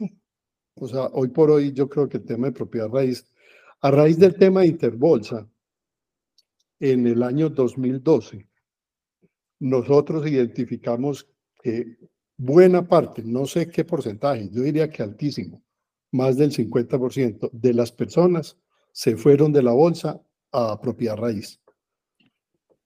Eh, básicamente por, por, pues por, por el efecto que, que, tuvo eso. Entonces yo diría que hoy por hoy el tema inmobiliario es, es, es, es importante. Eh, yo diría que hay gente, uno ve gente invirtiendo afuera, invirtiendo en Estados Unidos, también en, en el sector inmobiliario y, al, y algo en bolsa, y algo en bolsa, sin conocer mucho. Eh, pero definitivamente en el negocio de bolsa no. De pronto CDTs, es que pues recuerde que venimos de CDTs del 16% también, ¿cierto? Entonces, pues yo personalmente no le iba a meter plata a, a la bolsa en todo este año teniendo CDTs a esas tasas, ¿cierto? CDTs a, a, cinco años al 16%, métase y, y, y, siente y quédese sentado que no tiene nada más que hacer, ¿cierto? Eh, entonces, yo diría que en la bolsa la gente no está participando hoy. De pronto, también a través de los fondos de inversión de los fondos de inversión colectiva. Hay algunos fondos de inversión colectiva en acciones, pero también volvemos, mucho fondo de inversión colectiva inmobiliario y, y, y de proyectos y de cosas de esas. Pero directamente en acciones yo, yo creo que... pero hablemos de, hablemos de esos fondos de propiedad como el PEI, como el de BTG. Eso sí que ha perdido liquidez, precio, ah. todo el del mundo. O sea, eso, conseguir un, un bid hoy ahí es prácticamente imposible. A mí eso es personalmente, pero pues eh, eso, esos, esos son unos fondos, pues yo diría que constituidos responsablemente, eh, responsablemente, pero a mí personalmente eso pues no me ha gustado, ¿sí? Digamos que a raíz del tema de, ellos no invierten en, en, en, eh, propiedades eh, de, de, vivienda. Ellos invierten solamente en oficinas, en locales y en bodegas, ¿sí? Y bueno, los dueños del edificio del tiempo, los dueños de Atlantis, los dueños de todos, centros, todos esos centros comerciales, o sea, las propiedades son una verraquera entre otras. Pero... No, lo que pasa es que sí se afectaron mucho por, por, por, el tema de oficinas, digamos, había, había edificios completos de oficinas que hoy por hoy pues han venido, han empezado apenas a ocuparse. Eh, bodegas también y digamos hoy por hoy el tema inmobiliario, aparte de, ustedes hablaban, yo y un, uno de los podcasts de ustedes del tema del Airbnb, yo diría que eso es lo, lo que se está moviendo ahora más en Medellín de pronto que, que, en otras ciudades. Sí. Pero, pero digamos, el tema de vivienda eh, está parado. Es que la caída de la vivienda era como el 40%, eran las, las estimaciones que hacía Camacol para el colombiano promedio. ¿sí? Entonces, eh, pero, pero los fondos, digamos, los fondos de inversión están muy invertidos en renta fija, muy invertidos en renta fija, y por eso las rentabilidades son relativamente buenas, ¿sí? Uno estar montado a la vista al 12% es bueno, ¿sí? Pues eh, aparentemente a mí me parece que el que no esté corriendo riesgo, pues no se está cubriendo contra la inflación, entonces uno puede estar al 12, al 15%, pero realmente, pues sí, con el, ¿cómo se dice? Money basement en, en, en español, eh, eh, Lucas. Eh, pues uno está jodido en ese sentido. Entonces, si uno no va en la consecución del alfa, pues lo que va a tener es cada vez menos. No, pero, pero estamos hablando de fondos a la vista, ¿sí? Ya estamos, y yo, pues yo personalmente pienso que en una perspectiva de, de, inflación a la baja, una inversión a una tasa como el 16% a cinco años, que yo tengo CDTs así, yo digo, hombre, cuando estemos a la, al, al, al 7%, ese CDT lo vendo yo al, al 120% y me gano la tasa de En ese, caso, en, ese, en ese caso sí, pues definitivamente. Eh, Enrique, esa era otra pregunta que te quería hacer. Vos, pues que llevas tanto tiempo, pues dueño de una firma, vos cómo generabas alfa, o sea, eh, vos lo hacías por análisis técnico, análisis de fundamentales, eh, ¿cómo asesorabas a tus clientes para decir, esta es la oportunidad? Digamos que en un mercado donde hubiese crecimiento, bien sea por test o porque X o Y acción o porque hubo el lanzamiento de Ecopetrol. O sea, ¿cuáles son tus herramientas y cómo, cómo definís y cómo hacías vos a alfa para vos a nivel personal y para tus clientes? Bueno, para mí, eh, a mí eh, me era prohibido invertir en bolsa. Entonces yo estuve por fuera de las inversiones de la bolsa hasta que me retiré, ¿sí? Yo no podía invertir en, pues CDTs era lo único que podía yo tener, entonces era más bien como por fuera. Eh, nosotros teníamos áreas de, de primero, traders que, que, tenían un, digamos, un, un buen análisis técnico y, y con análisis técnico el, el, negocio de TES funcionaba bien. Eh, ya en, en, en, acciones no tanto. Funciona, pero, pero, pero es que los, los, no hay volumen. Motivaciones de, o, las, o los movimientos en los precios de las acciones a veces se alejan totalmente de, del análisis técnico en Colombia, ¿cierto? Eh, ya pues había análisis en el largo plazo y, y, y, nosotros teníamos una buena área de estudios económicos, ¿sí? Para el tema de, de, de, análisis de compañías y eso. Pero, pero en acciones el tema técnico en Colombia no funciona mucho. En TES sí funcionaba perfecto. Porque hay mucho volumen, sí, porque hay muchos actores, sí, y uno necesita, el análisis técnico solo funciona con volumen con, con, con liquidez, ¿cierto? Exacto, volumen y liquidez. no hay liquidez, el, análisis técnico no te funciona, ¿cierto? Entonces, eh, digamos, esa, era, esa era una diferencia. No, no hacía mucho sentido en el, en el tema de acciones. Usted se podía apelar muy, muy, muy fácil. Eh, ahora, el problema también en Colombia, las firmas de bolsa, es que una gran parte de la estructura de las firmas es operativa.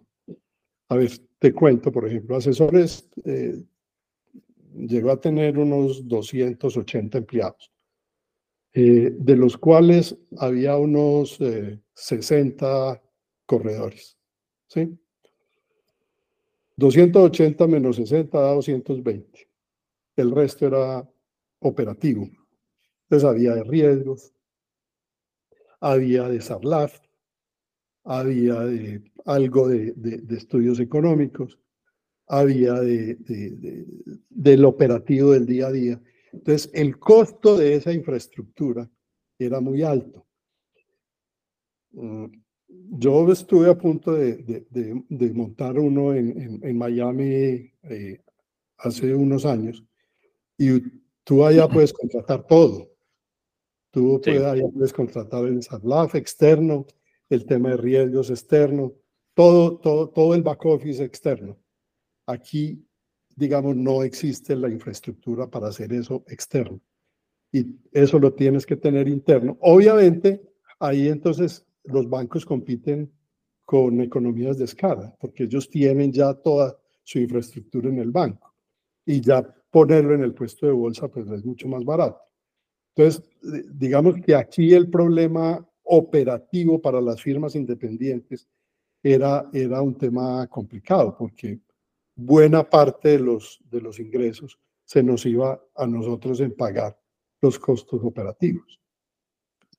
Eh, digamos, ese era, ese, ese, digamos, fue uno de los, de los problemas que llevó a las firmas de bolsa a no ser competitivas frente al, a los bancos.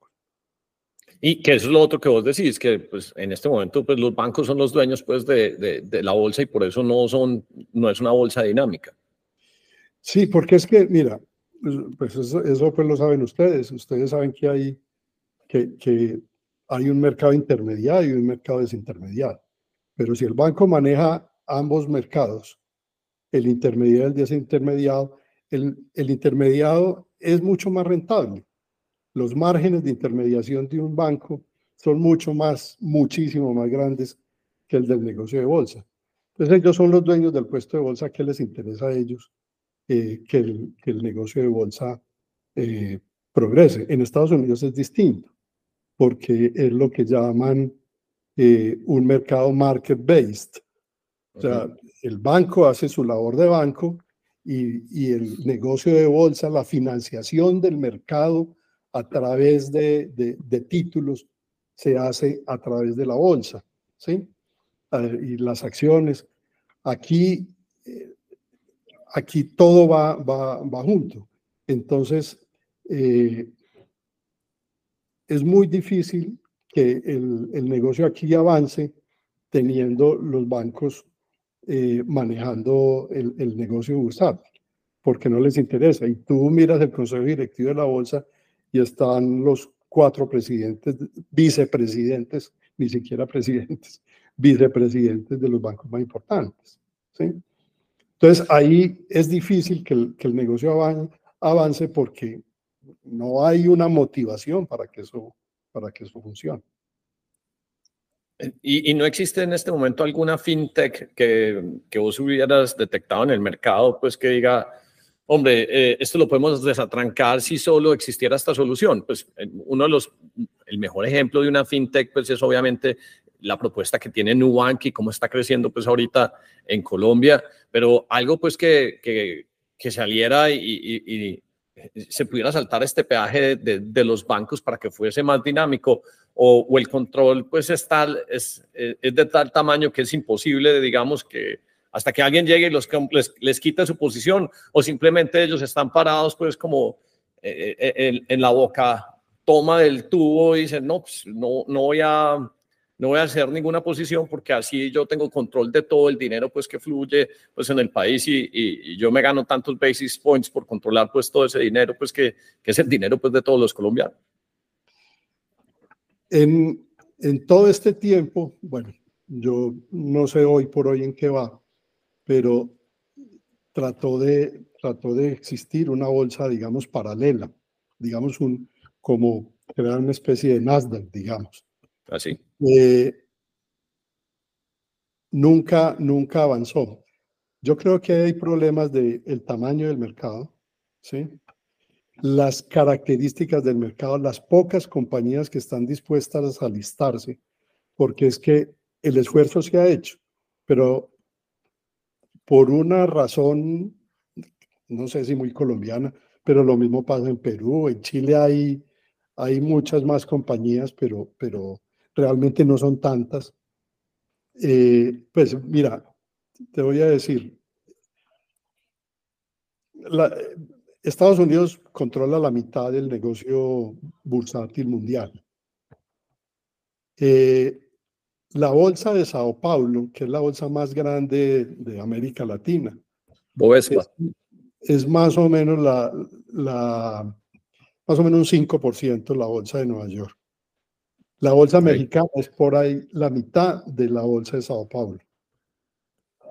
Y entre las tres bolsas de, de Colombia, Chile y Perú, es por ahí el 50% de la bolsa mexicana. O sea, es cada vez más chiquito, ¿cierto? Sí, 55 trillones, 2 trillones, 1 trillón y, y, entre Colombia, Perú, Chile no llegamos a un trillón.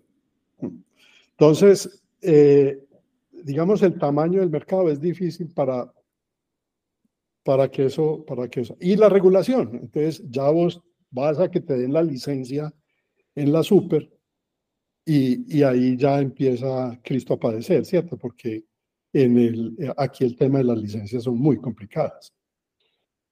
Hay un autorregulador del mercado, que esa es una figura pues, que trató de, de imitarse a, la de Estados Unidos y aquí ha sido un costo adicional, digamos, para las firmas, porque no, que nosotros, las firmas tienen que pagar esa, esa infraestructura, es una infraestructura enorme que es, digamos, una segunda vigilancia que tiene el mercado. Eh, es difícil, es difícil. Sí se, ha, sí se ha pensado, llegará el momento en que los costos, digamos, financieros sean eh, los costos, eh, sí, los costos operativos sean mucho más fáciles de manejar a que, y que eso pueda llegar. Pero hasta ahora no se ha podido. Pues la gente que lo ha intentado no ha podido. Y, entonces esa es la razón por qué hay tanta compañía colombiana pues con ADRs en Estados Unidos o, o, pues que dicen necesito buscar algún tipo de mecanismo para levantar capital y optan más bien por irse para el americano que tratar de hacer algo aquí o qué.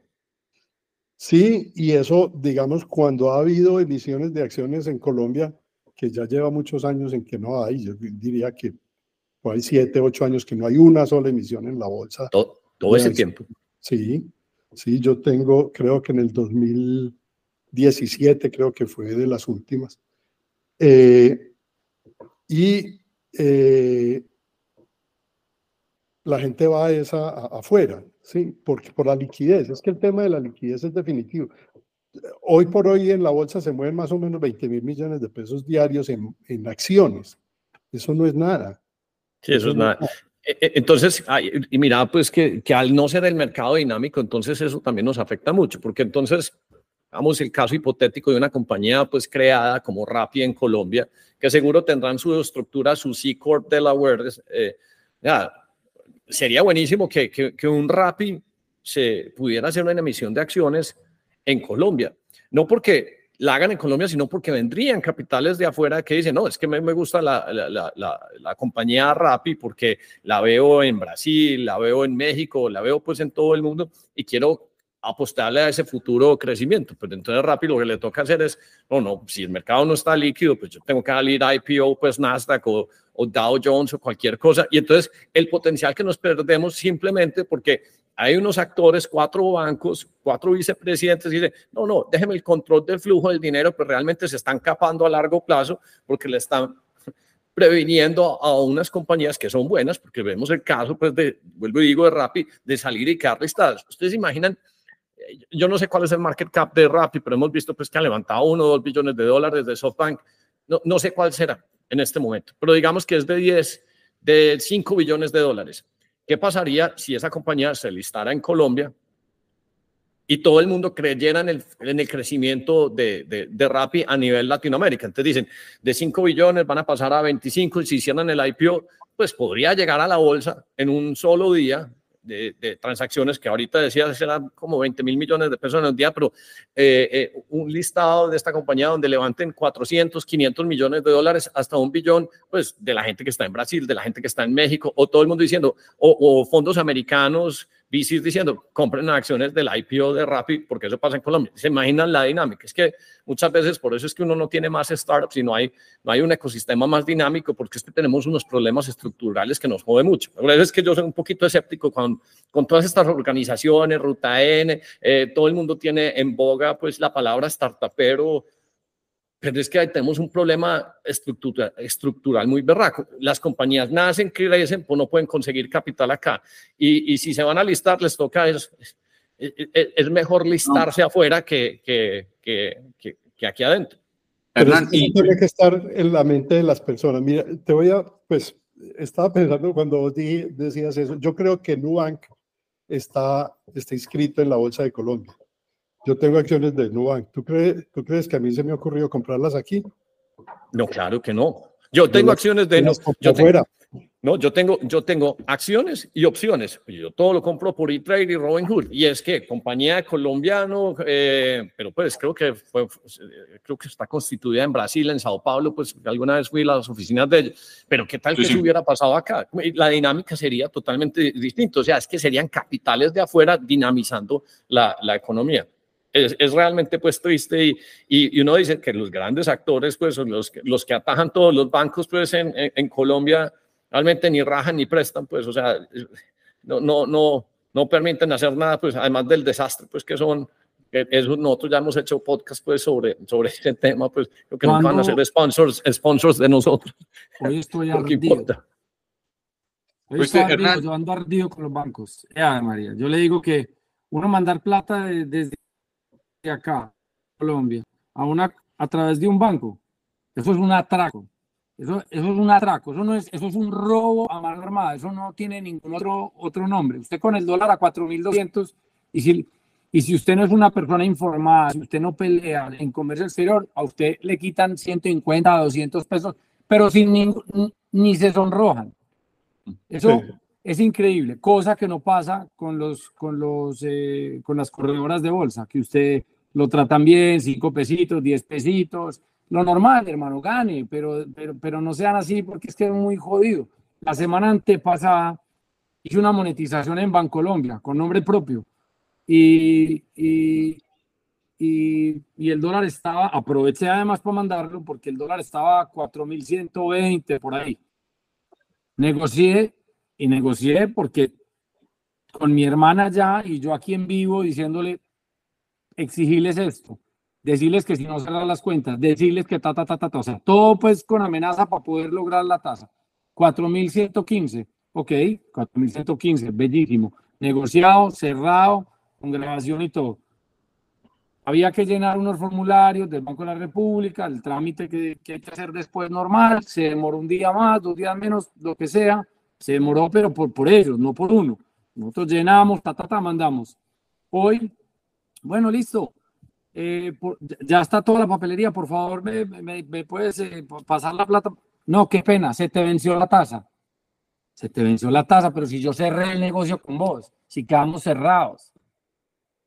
Y no me cabe la menor duda que ellos ese día monetizaron, porque pues, ¿qué más van a hacer? Monetizan. Entonces ahorita me están dando 4.050. 4.040, perdón. Eso te digo, obviamente pues con queja y todo, pero ese es el problema de los bancos, ese es el problema. Y yo por eso digo, por eso hay Petros. Porque el 4 por mil se queda de por vida, porque ta, ta, ta, ta, ta, porque entonces eso, eso, o sea, qué pena, pero ese es, es el, esa es la gran realidad. Por eso seguimos desbancarizados en nuestro país. Por eso la gente sigue con el efectivo en la casa, en la mesita de noche. Por eso es que no hay gente para la bolsa, porque ven el mercadito así, no lo ven es así con el volumen que tienen que hacer y tratando bien a la, a la gente. Ay, ¿quién ve? Tranquilo, tranquilo, tranquilo. Queda dicho. Respire, hermano. Aquí darle valeriana. Por eso, por eso nos vamos todos para Bitcoin y blockchain y madre, y nos vamos y arriba mi ley, hijo de madre. ¡Viva la libertad, carajo! ¡Viva la libertad! No, es, es eh, a ver, es, es que el tema, el tema financiero en Colombia es de las cosas más más complicadas. Primero hay una, hay una concentración en tres, cuatro bancos que, que tienen el mercado. Mire, eh, cuando uno tiene pues un negocito financiero aquí en Medellín, ustedes no saben lo que es luchar contra, contra, contra ese grupo, ¿cierto? Es que es muy difícil porque es que ellos sí tienen el mercado cogido. Pues lo han trabajado, tienen sus méritos y su vaina, pero, pero no pelecha nada más. Ese es el otro problema de eso, ¿cierto? Porque no, porque yo te digo, eh, el negocio de bolsa aquí de nosotros frente al, al a, a, a, Bancolombia, pues pongámoslo con el nombre propio, es muy yo no les quito los méritos, no les quito toda la, la, la capacidad, la tecnología, la vaina que tienen, pero es tan apabullante la, la, presencia del grupo en, en, en, Medellín que es muy difícil que otro negocio peleche en, y, y, la gente los quiere y todo eso está bien, todo eso está bien, pero sí tiene un problema para, para, para la evolución de otros negocios. ¿sí?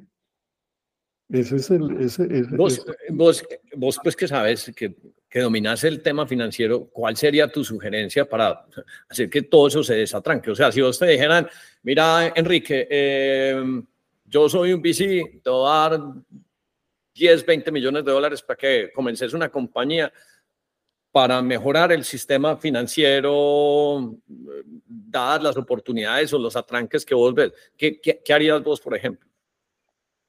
De esa pregunta me la hago yo cada rato. Y es que, mire, por ejemplo, el ingreso de los bancos internacionales a Colombia.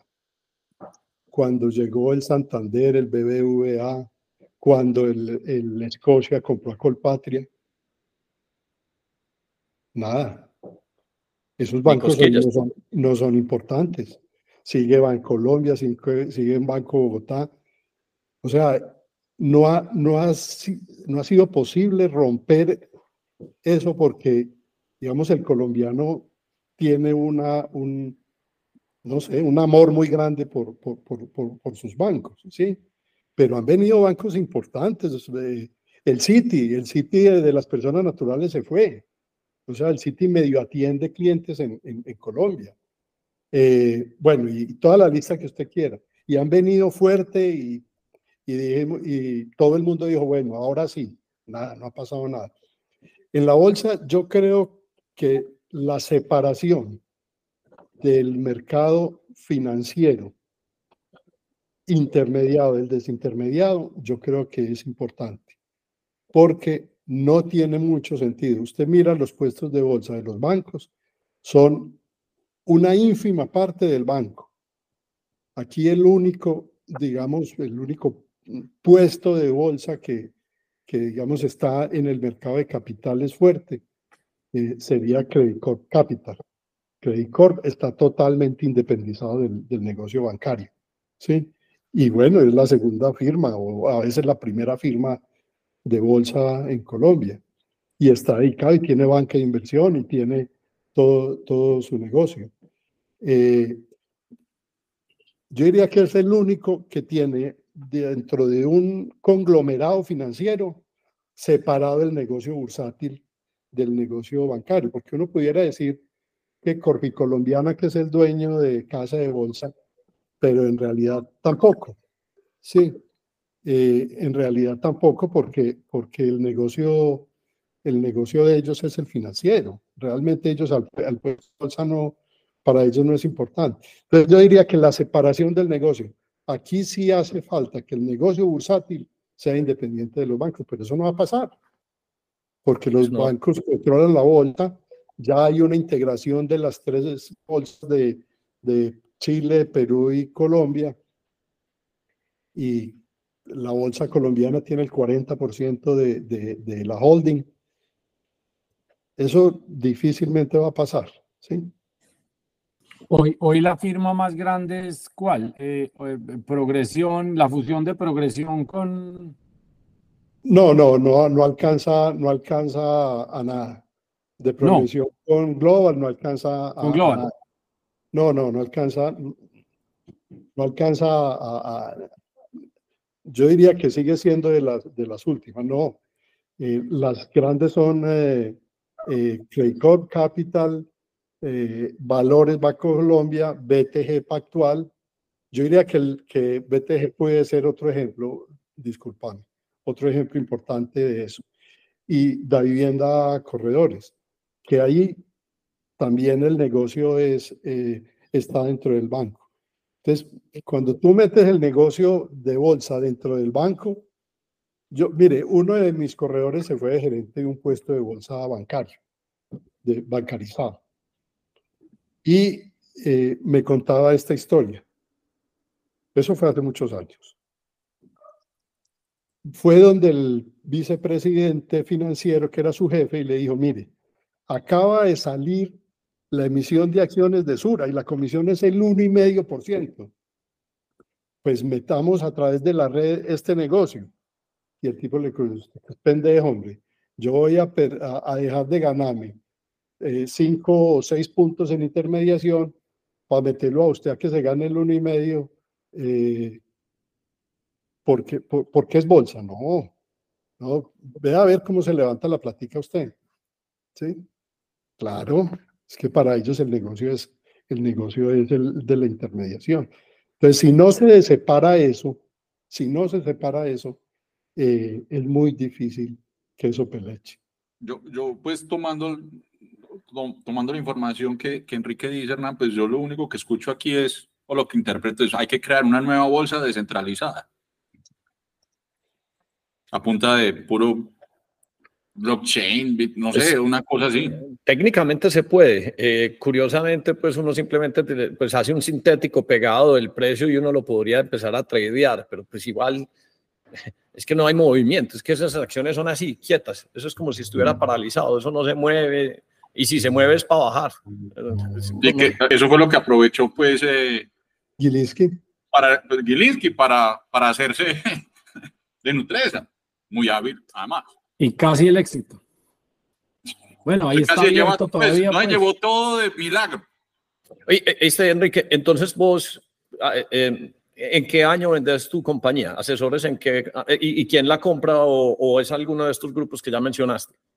No, mira, eh, en, en, el año, después de Interbolsa, en el año 2013, pues nosotros dijimos, hombre, este negocio se está yendo todo para el negocio de los bancos. Entonces nos, nos eh, aparecieron unos, unos, unas inversionistas que habían sido, que habían sido unos importantes operadores en, en la Bolsa de Nueva York.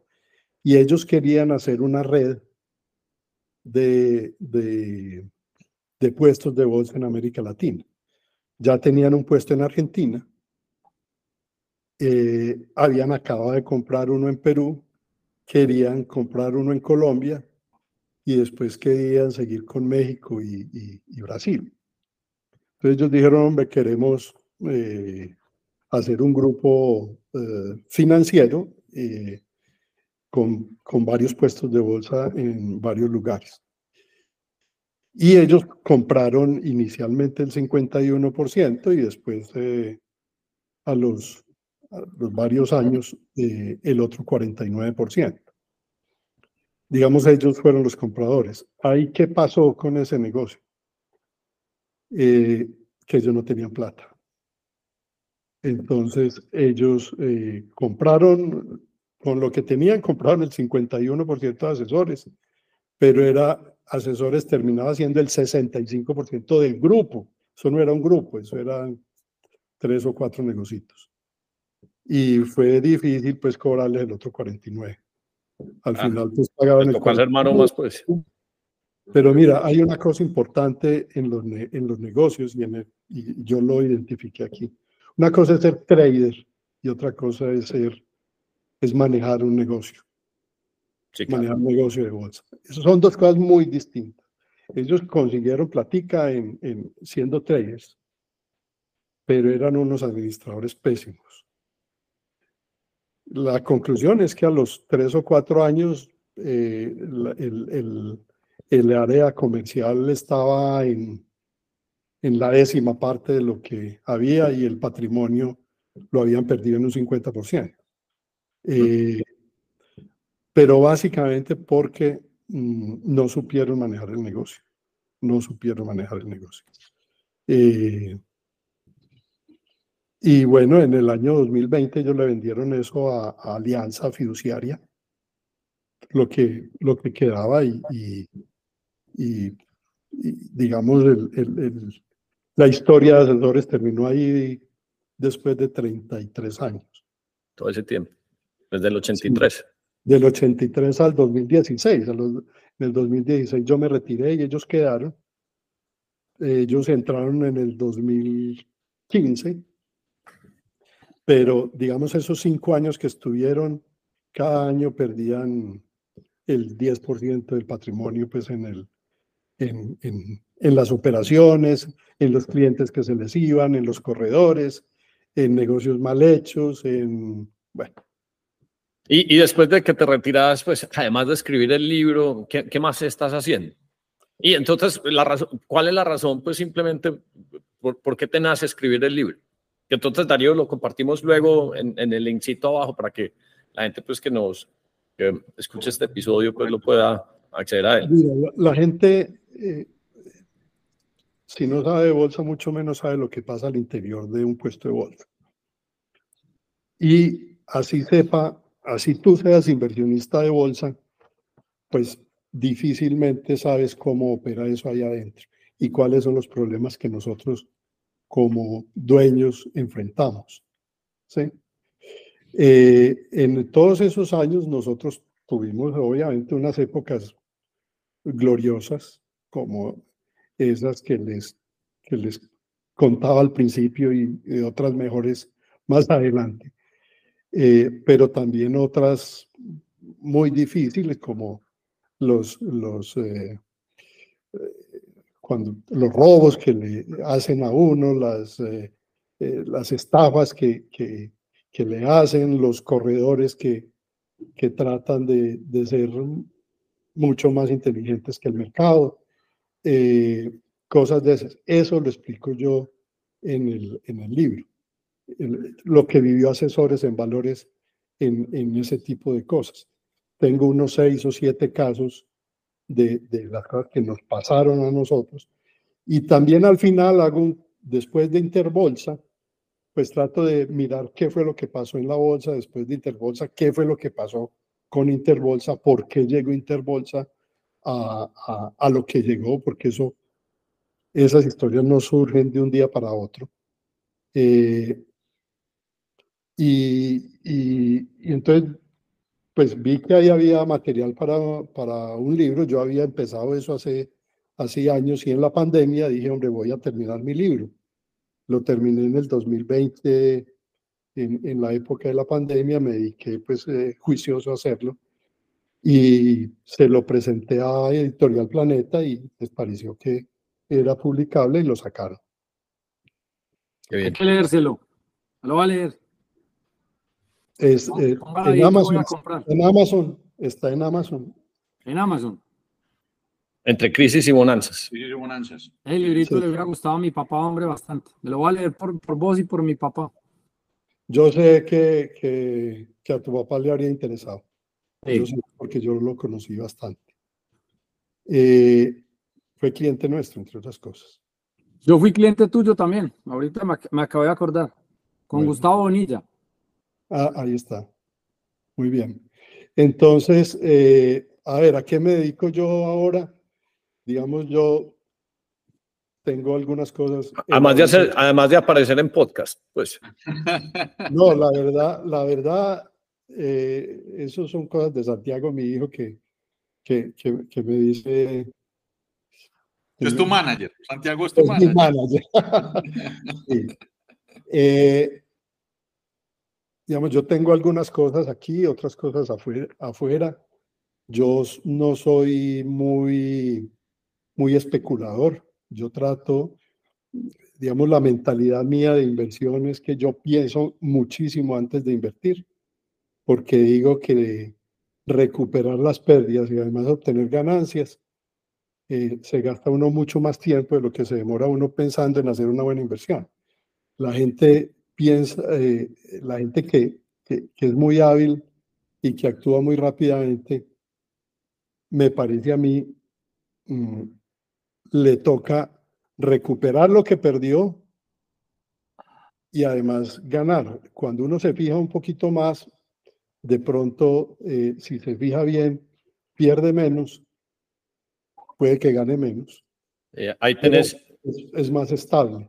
Sí, ahí tenés toda la razón. Michael Saylor dice, hey, ¿por qué estás alegando conmigo sobre Bitcoin si ni siquiera te has gastado 100 horas tratando de entender, analizar, o sea, pensar? Eso, eso, Enrique, pues si uno, si uno no le gasta el estudio de la inversión, uno comete muchos errores. Yo, por ejemplo, No, yo empiezo comprando una cosa de a poquitos, pero hasta que no me haya gastado 50 o 100 horas leyendo, no entro. Yo entro es cuando ya cumplí la cuota de las horas. Es más, para cada una de las cosas que tengo, tengo un checklist. Si no me sé eso al derecho y al revés, no le entro. Bueno, ese es un principio que la gente no tiene en cuenta y es que usted no debe meter en lo que no conoce. Y en bolsa, y en bolsa, eh, Lucas, porque tuvo suerte cuando se metió en test, que tuvo un amigo que sí sabía, pero la gente se mete en bolsa porque oye el cuento de que eso es muy buen negocio sin saber.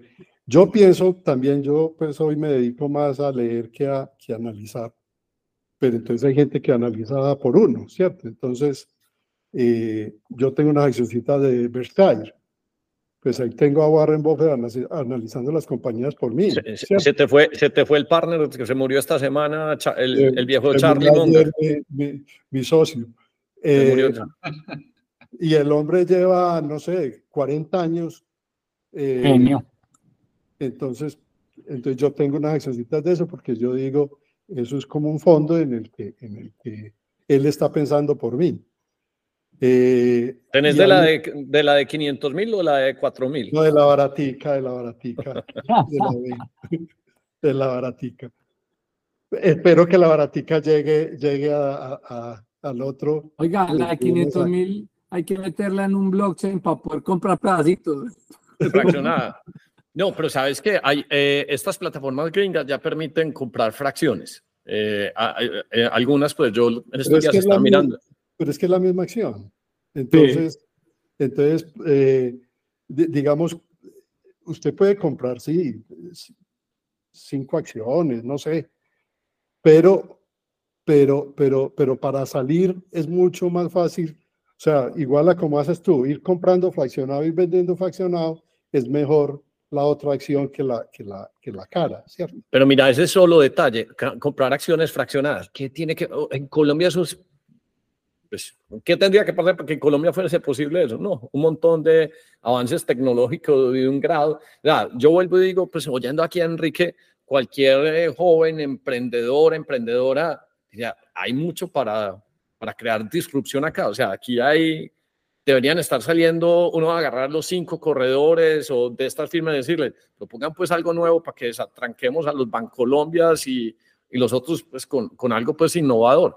Eh, hoy, cuánto transa, hoy cuánto transa diario la Bolsa de Colombia. ¿Tenemos ese dato? Sí, por ahí, por ahí 20 mil millones. Imagínense pues, 5 millones de dólares. ¿Y cuánto transa hoy Shadow? ¿O cuánto transa hoy pues Bitcoin? pues, para una pendeja como Shadow. Es que un meme, un, meme, 10, 15 millones de dólares, un meme coin hasta 20, Bonk, Bonk, que es un meme coin, 20 millones de dólares en un día. Yo, yo, yo en, en un momento, me puedo equivocarme, pero vi en un momento en que estaba eh, comprando unas accioncitas de, de, de Nubank, vi que se estaba negociando el mismo volumen de Nubank que en la Bolsa de Colombia. No, es que, e, e, es que Enrique, lo que estábamos diciendo ahorita, eh, hay un, pues en el en cripto hay un, hay una moneda que es un perrito con un bate y se llama Bonk. Ese chiste, que es un chiste, en un día mueve 15 o 20 millones de dólares. En un día. Y lo mueve 24 horas. o sea, casi que, la, casi que, mejor dicho, el solo hecho de pensar que la bolsa de Colombia es el 25% de un meme coin es, es absurdo. Aparte me parece como un poco absurdo que los bancos tengan tan, tan arretado eso, que si lo abren, pues va a llegar a gente va a haber más movimiento, va a haber más mercado, van a ganar más. Pero, pero es que están asegurados, Darío, o sea, ellos lo que decían Enrique, pero no están asegurados, están matando, o sea, pasaron, pasaron, pasaron en poco tiempo de un millón pues, a 600 mil y va a Están matando esa, a, a, los empresarios, pues, o a, la gente que quiere. En, en, en, este momento acabo de entender perfectamente a Gilinski, que dijo: No, pues en el mercado no hay liquidez, todo está barato. Yo llego, las compro, las vuelvo privadas y las vuelvo y las reempaqueto afuera. Y listo. Mira, pero, pero digamos, voy a decir una cosa en favor de los bancos. Y es que eso les llegó a ellos, eh, digamos, gratis y les llegó de carambola. Hasta Interbolsa las sociedades independientes negociábamos el 70% de la operación bursátil, hasta Interbolsa. Con el escándalo de Interbolsa, en este momento hay dos o tres firmas independientes que mueven el 1%, digamos, o el 2%. ¿sí? Que los bancos eso. Con el negocio Interbolsa, la, la gente le llegó, le llegó mm, sin tenerlo que buscar, digámoslo así. Sí, sí, sí. ahí, pues, Sin eh, maletinear, la gente buscó el aviso. apoderaron. ¿Cómo? Que sin maletinear, la gente buscó el aviso. Así es, así es. No, y la gente seguramente se sentía más segura pues, con Bancolombia que con una firma. Pues obviamente Sí. ya pues, había alguien que respondiera, pues por lo menos. Y la gente, eso es curioso, y la gente piensa que es que un banco es lo más seguro que hay. Y, y, y yo pongo el ejemplo en el libro de que el solo, ¿cómo se llama el que se quebró en el 2008? Hombre, ya me olvidó. Gran- En, en- eh, en Colombia. No, en Estados Unidos, en la crisis del 2008, Ah, Lehman, Lehman. Lehman, Lehman. Lehman solito, solito era Se más el mercado. grande que todo el sistema financiero colombiano. Y se quebró, se reventó. Too big to La gente piensa que es que, que es que los bancos son lo más seguro y las autoridades la, en la super decían, hombre, es que ustedes pues no son tan seguros. Es que- nosotros les digo, es que nosotros no tenemos que ser tan seguros, es que nosotros ganamos comisión. Ellos son los que intermedian, ellos son los que cogen la plata del cliente la, y la operan ellos. Nosotros simplemente compramos y vendemos y ganamos una comisión. El, el- el riesgo ahí es muy distinto. Otra cosa es, es que haya una cosa como la Interbolsa, que ustedes la sabían que iba a pasar y la dejaron pasar, porque entre otras cosas ellos sabían que eso iba a pasar. Eh, pero La posición propia. eh, pero es que en la posición propia también hay unos márgenes y hay unos límites, y en la posición propia los clientes no pierden. Claro, En sí, la sí. posición propia usted pierde todo su patrimonio y chao. Y si, y si te quebras vos, pues yo cojo y, y páseme el deseo a la, a, la- a la otra firma. Eh, Sí. que fue lo que pasó en Interbolsa. Interbolsa tenía en posición propia 2 billones de pesos en TES. ¿Qué pasó? Se lo pasaron a Bancolombia, no pasó nada. Es que el problema era la gente que tenía acciones de Interbolsa. Ahí fue donde se perdió el, el gran capital. La otra es pase de acá para acá. Y el Sí. otro problema que fue Premium Capital Fund, que realmente ahí se recuperó todo también. Sí. Ahí se perdió plata en premium, básicamente en los bonos de Interbolsa. Ah, Entonces hicieron una emisión unos meses antes, unos como un- ocho meses antes, una emisión de bonos. Imagínense, Interbolsa haciendo emisión de bonos y que a los ocho meses se reviente. ¿Quién autoriza esa vaina? Eh, digamos que fueron varias, varias, eh, en, obviamente en, en el negocio de, de fabricatos se perdió mucho dinero. Ahí fue la mayor parte del dinero. Pero sí, cuando volvemos pues al tema de la bolsa y de los bancos, eso les llegó a ellos. Y, pero ya hoy por hoy los bancos son dueños de la bolsa, porque la bolsa es una empresa que cotiza en bolsa. eh, y son dueños de los puestos de bolsa. Entonces ahí, ahí es difícil, ahí es difícil. Hombre, todo esto está muy interesante y pues a mí lo que me, me, me causa pues inquietud es que, que, que no pueda ser más dinámico todo este mercado accionario porque pues, tenemos el conocimiento, está la gente, que todo el mundo podría conectarlo. Entonces me inquieta mucho cómo crear, digamos que una nueva fintech que le diese a uno oportunidades pues para que el público pudiera entonces aprender a, a invertir en compañías colombianas. Entonces me parece pues como una oportunidad y también me da un poquito como de frustración ver que no es un mercado tan dinámico y que pues se parece, yo creo que alguna vez compré acciones y lo hacía vía un corredor y, y era un proceso muy lento, pues a mí me gusta inmediato, si no es aquí en una app como Robinhood y Trade o eToro o Interactive Brokers, pues a mí si no es a la velocidad la luz no me gusta. Digamos Em, que hoy, hoy avanzado, hoy avanzado, tú puedes, digamos, eh, eh, en, en, en la vivienda corredores, tú puedes comprar acciones por internet. Eso, eso. Lo que pasa es, el problema es la, es, es, es la liquidez. Tú sabes a cómo, Tú sabes, si compras, te demoras para comprar y te demoras para vender. Y, y el precio te puede... Eso lleva colgado desde, desde la pandemia. Desde la pandemia viene bajando, se recuperó un poquito ah, hasta antes del tema de Petro. Cuando eligieron a Petro en junio del año pasado, eso se, se, se descolgó y ha perdido, no sé, un 15, un 20%, y ahí está, y está enterrado, sin demanda, sin oferta, sin nada y no está haciendo nada para que mejoren. Gordo, usted que siempre es el que tiene como preguntas buenas al final, como ya para ir cerrando, que vamos sobre, pues, sobre casi dos horas aquí conversando con Enrique, que ha sido muy entretenido. ¿Qué preguntas, pues, eh, harías? Vos tenés, em, tenés unos ahorritos, ¿dónde los invertirías? Tiene acciones de fabricato. Del ferrocarril de Antioquia. No, no, yo creo que, que es, pues, me, impresiona todo eso de, que la banca sigue siendo la que lleva la ventaja aquí para todo el mundo, pues eso me parece increíble. Eh, sí, uno, uno en este momento para dónde podría mirar, qué acción hay ahí que esté nadando bueno. Y no es not, not financial advice. Claro. Mira, yo, yo, si me preguntan a mí, yo estoy enterrado, ¿cierto? En algunas acciones ahí. Esa es la palabra. y yo pienso que eso no es al infinito.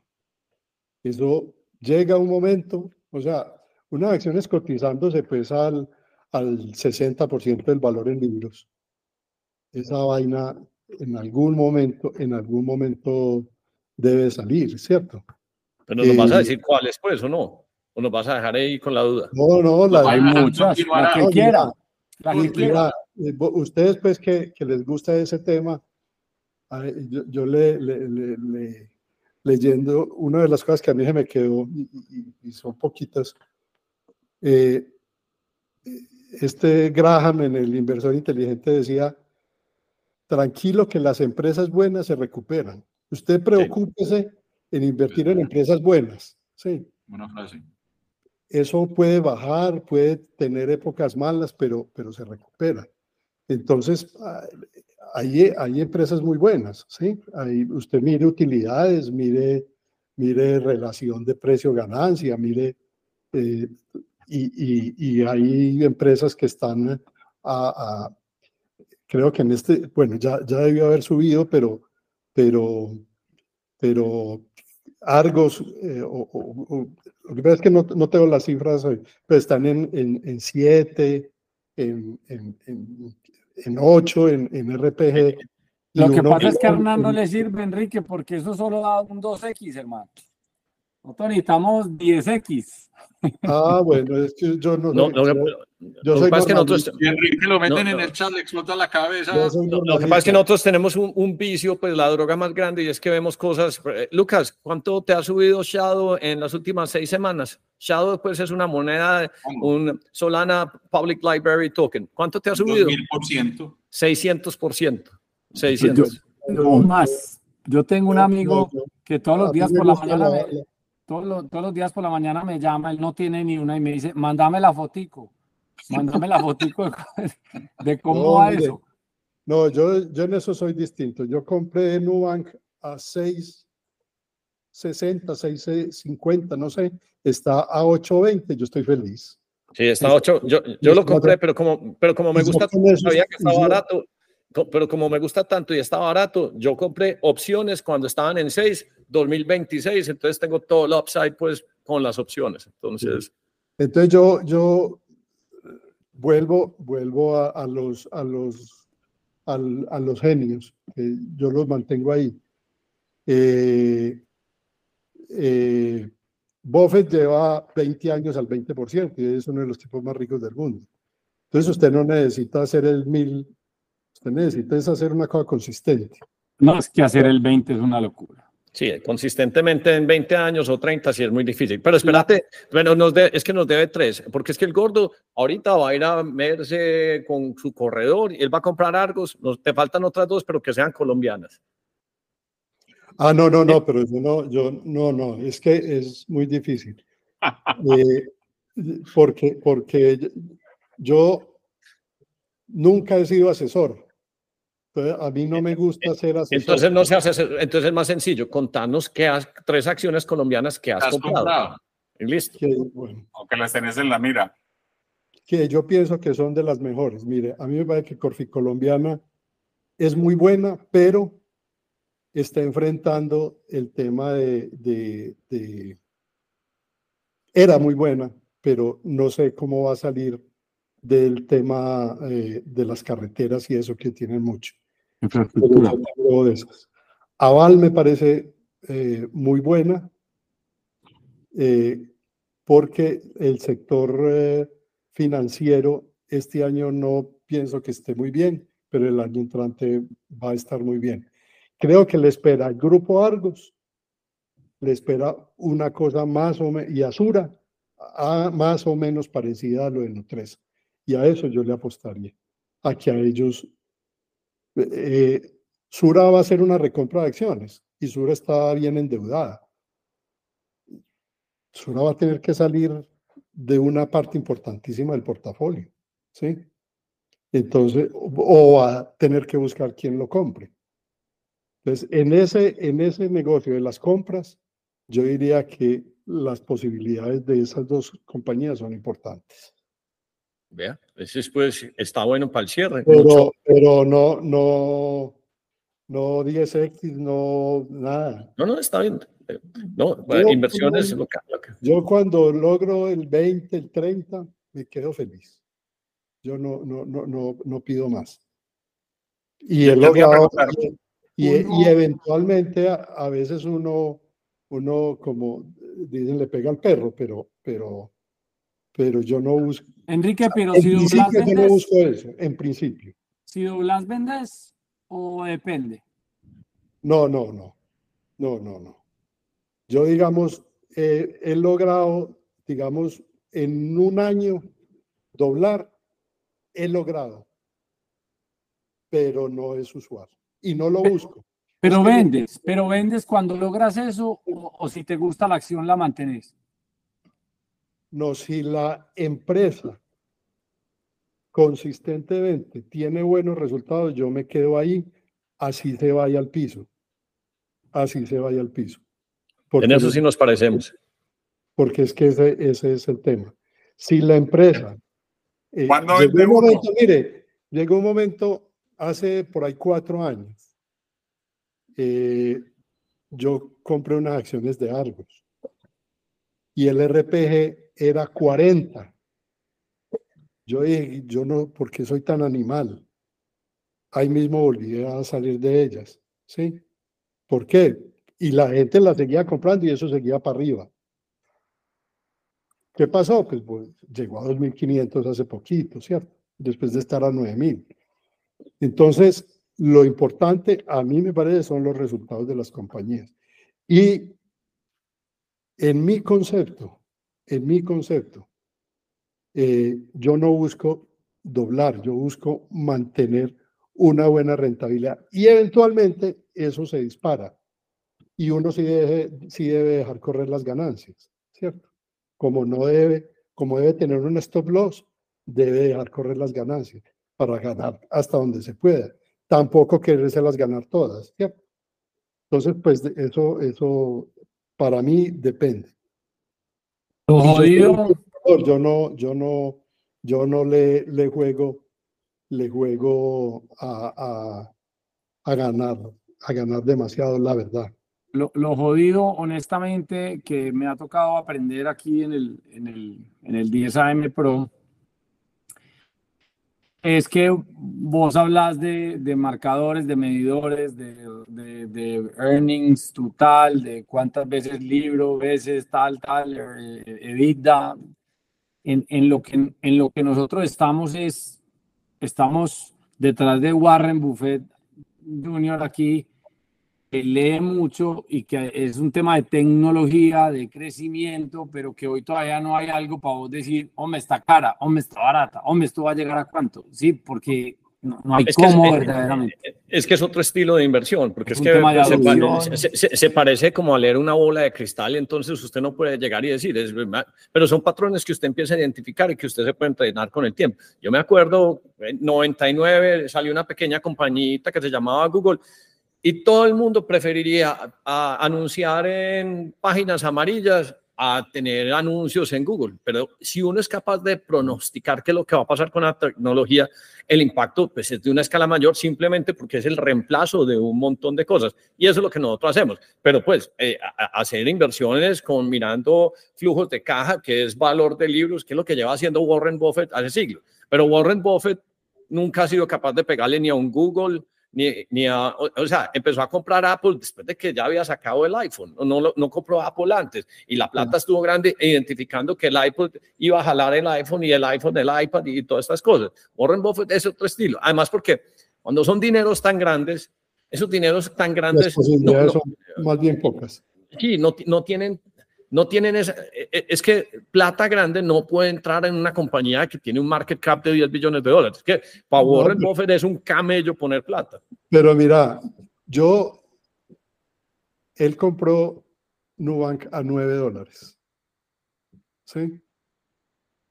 Y cuando eso bajó a los 6.50, yo dije, si este tipo compró a 9 dólares y está a 6.50, esa vaina por lo menos a los 9 vuelve. Sí, claro. Él tiene, él tiene una, una participación, pues sí, es el banco para los tamaños de él es pequeño, ¿cierto? Eh, pero él tiene unos analistas y él tiene una gente y entonces yo digo, hombre, él está haciendo el trabajo por mí. Ahora, igual, igual, yo, ustedes se sientan y analizan las cosas, yo, yo eso ya no lo hago, ya no me siento, eh, ya me siento, yo prefiero sentarme a leer y dejar mis accioncitas ahí quieticas y mis propiedades, que yo to- no todo lo tengo en acciones, yo creo que uno en, en inversiones financieras no debe tener. En- Enrique, ¿vos sabes cuáles son eh, los inversionistas más rentables en Fidelity? Los que se murieron, los que no tocan.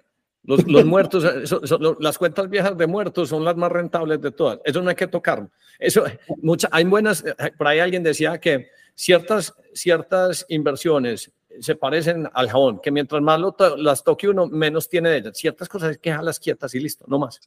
No, y hay otras, hay otras, digamos, uno tampoco tiene, también tiene que mirar a otro lado. Yo pienso, yo soy de los que pienso que la inversión en, en, en tierras más que en propiedades es, es, la, es, la, es, es de las mejores inversiones. Obviamente uno tiene que tener eh, la puntería, ¿cierto?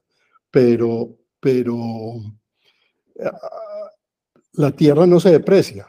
Cuando usted compra un, Y es un- escaso, cada vez hay menos. cuando usted compra una casa, pues la casa, la tierra no se deprecia, pero la casa sí. ¿sí? Eh, entonces, a mí me parece que también por otro lado, eh, una cosa que puede mantener el patrimonio, para mí es más importante mantener el patrimonio y crecerlo en ciertos niveles que multiplicar mi patrimonio por 5, por 10, ¿no? Ese no es mi interés hoy. Y eso son, eso te lo da de pronto la edad, ¿no? Porque ustedes, digamos, yo les llevo a ustedes más o menos, no sé si 15 o 20 años, ¿cierto? Entonces, eh, Es posible, eso es, eso es también de la, de la época por la que uno va pasando. correcto. Hombre, Enrique, ya sí, vámonos despidiendo. Vamos a dejar el linkcito eh, Amazon, porque es más, fácil libro. para comprarlo. A vos, vos estás en redes sociales, eh, escribís en Twitter para que la gente te. O sea, si te quieren contactar, te tienen que dejar un comentario pues en el Amazon para decir, Enrique, lo queremos en otro podcast. LinkedIn. Es, el- Ah, bueno, es entonces- la única ah, bueno. red y no soy activo. Ah, bueno. Ah, bueno, no soy entonces- activo, tengo... No, pero el manager, el manager es la maneja. eh, Sí, el manager maneja todo. Ese nombre. Se encarga. Hom- Hombre, Enrique, muchas gracias, hombre. A ustedes, hombre. Yo Un he visto los podcasts, me han gustado muchísimo, me han gustado, ha habido de todo. Y, y yo tengo pues varios, varios podcasts, a temporada también me gusta. Eh, pero también tengo, que hace rato no sale, el de filosofía de... De Zuluaga.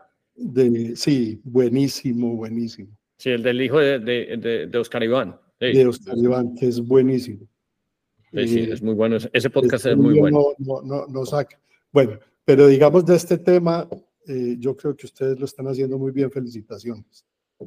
Hombre, muchas gracias. Bueno, Muchas hombre, gracias, Enrique. Enrique, muchas gracias. Te, te pasamos el link para que apenas publiquemos el episodio mañana. ¿Listo? Listo, señor. Ok. Muchas gracias. Muchas gracias. muy bien. Chao, Chao. gracias. Lucas, no te vas a ir. Acordate, eh,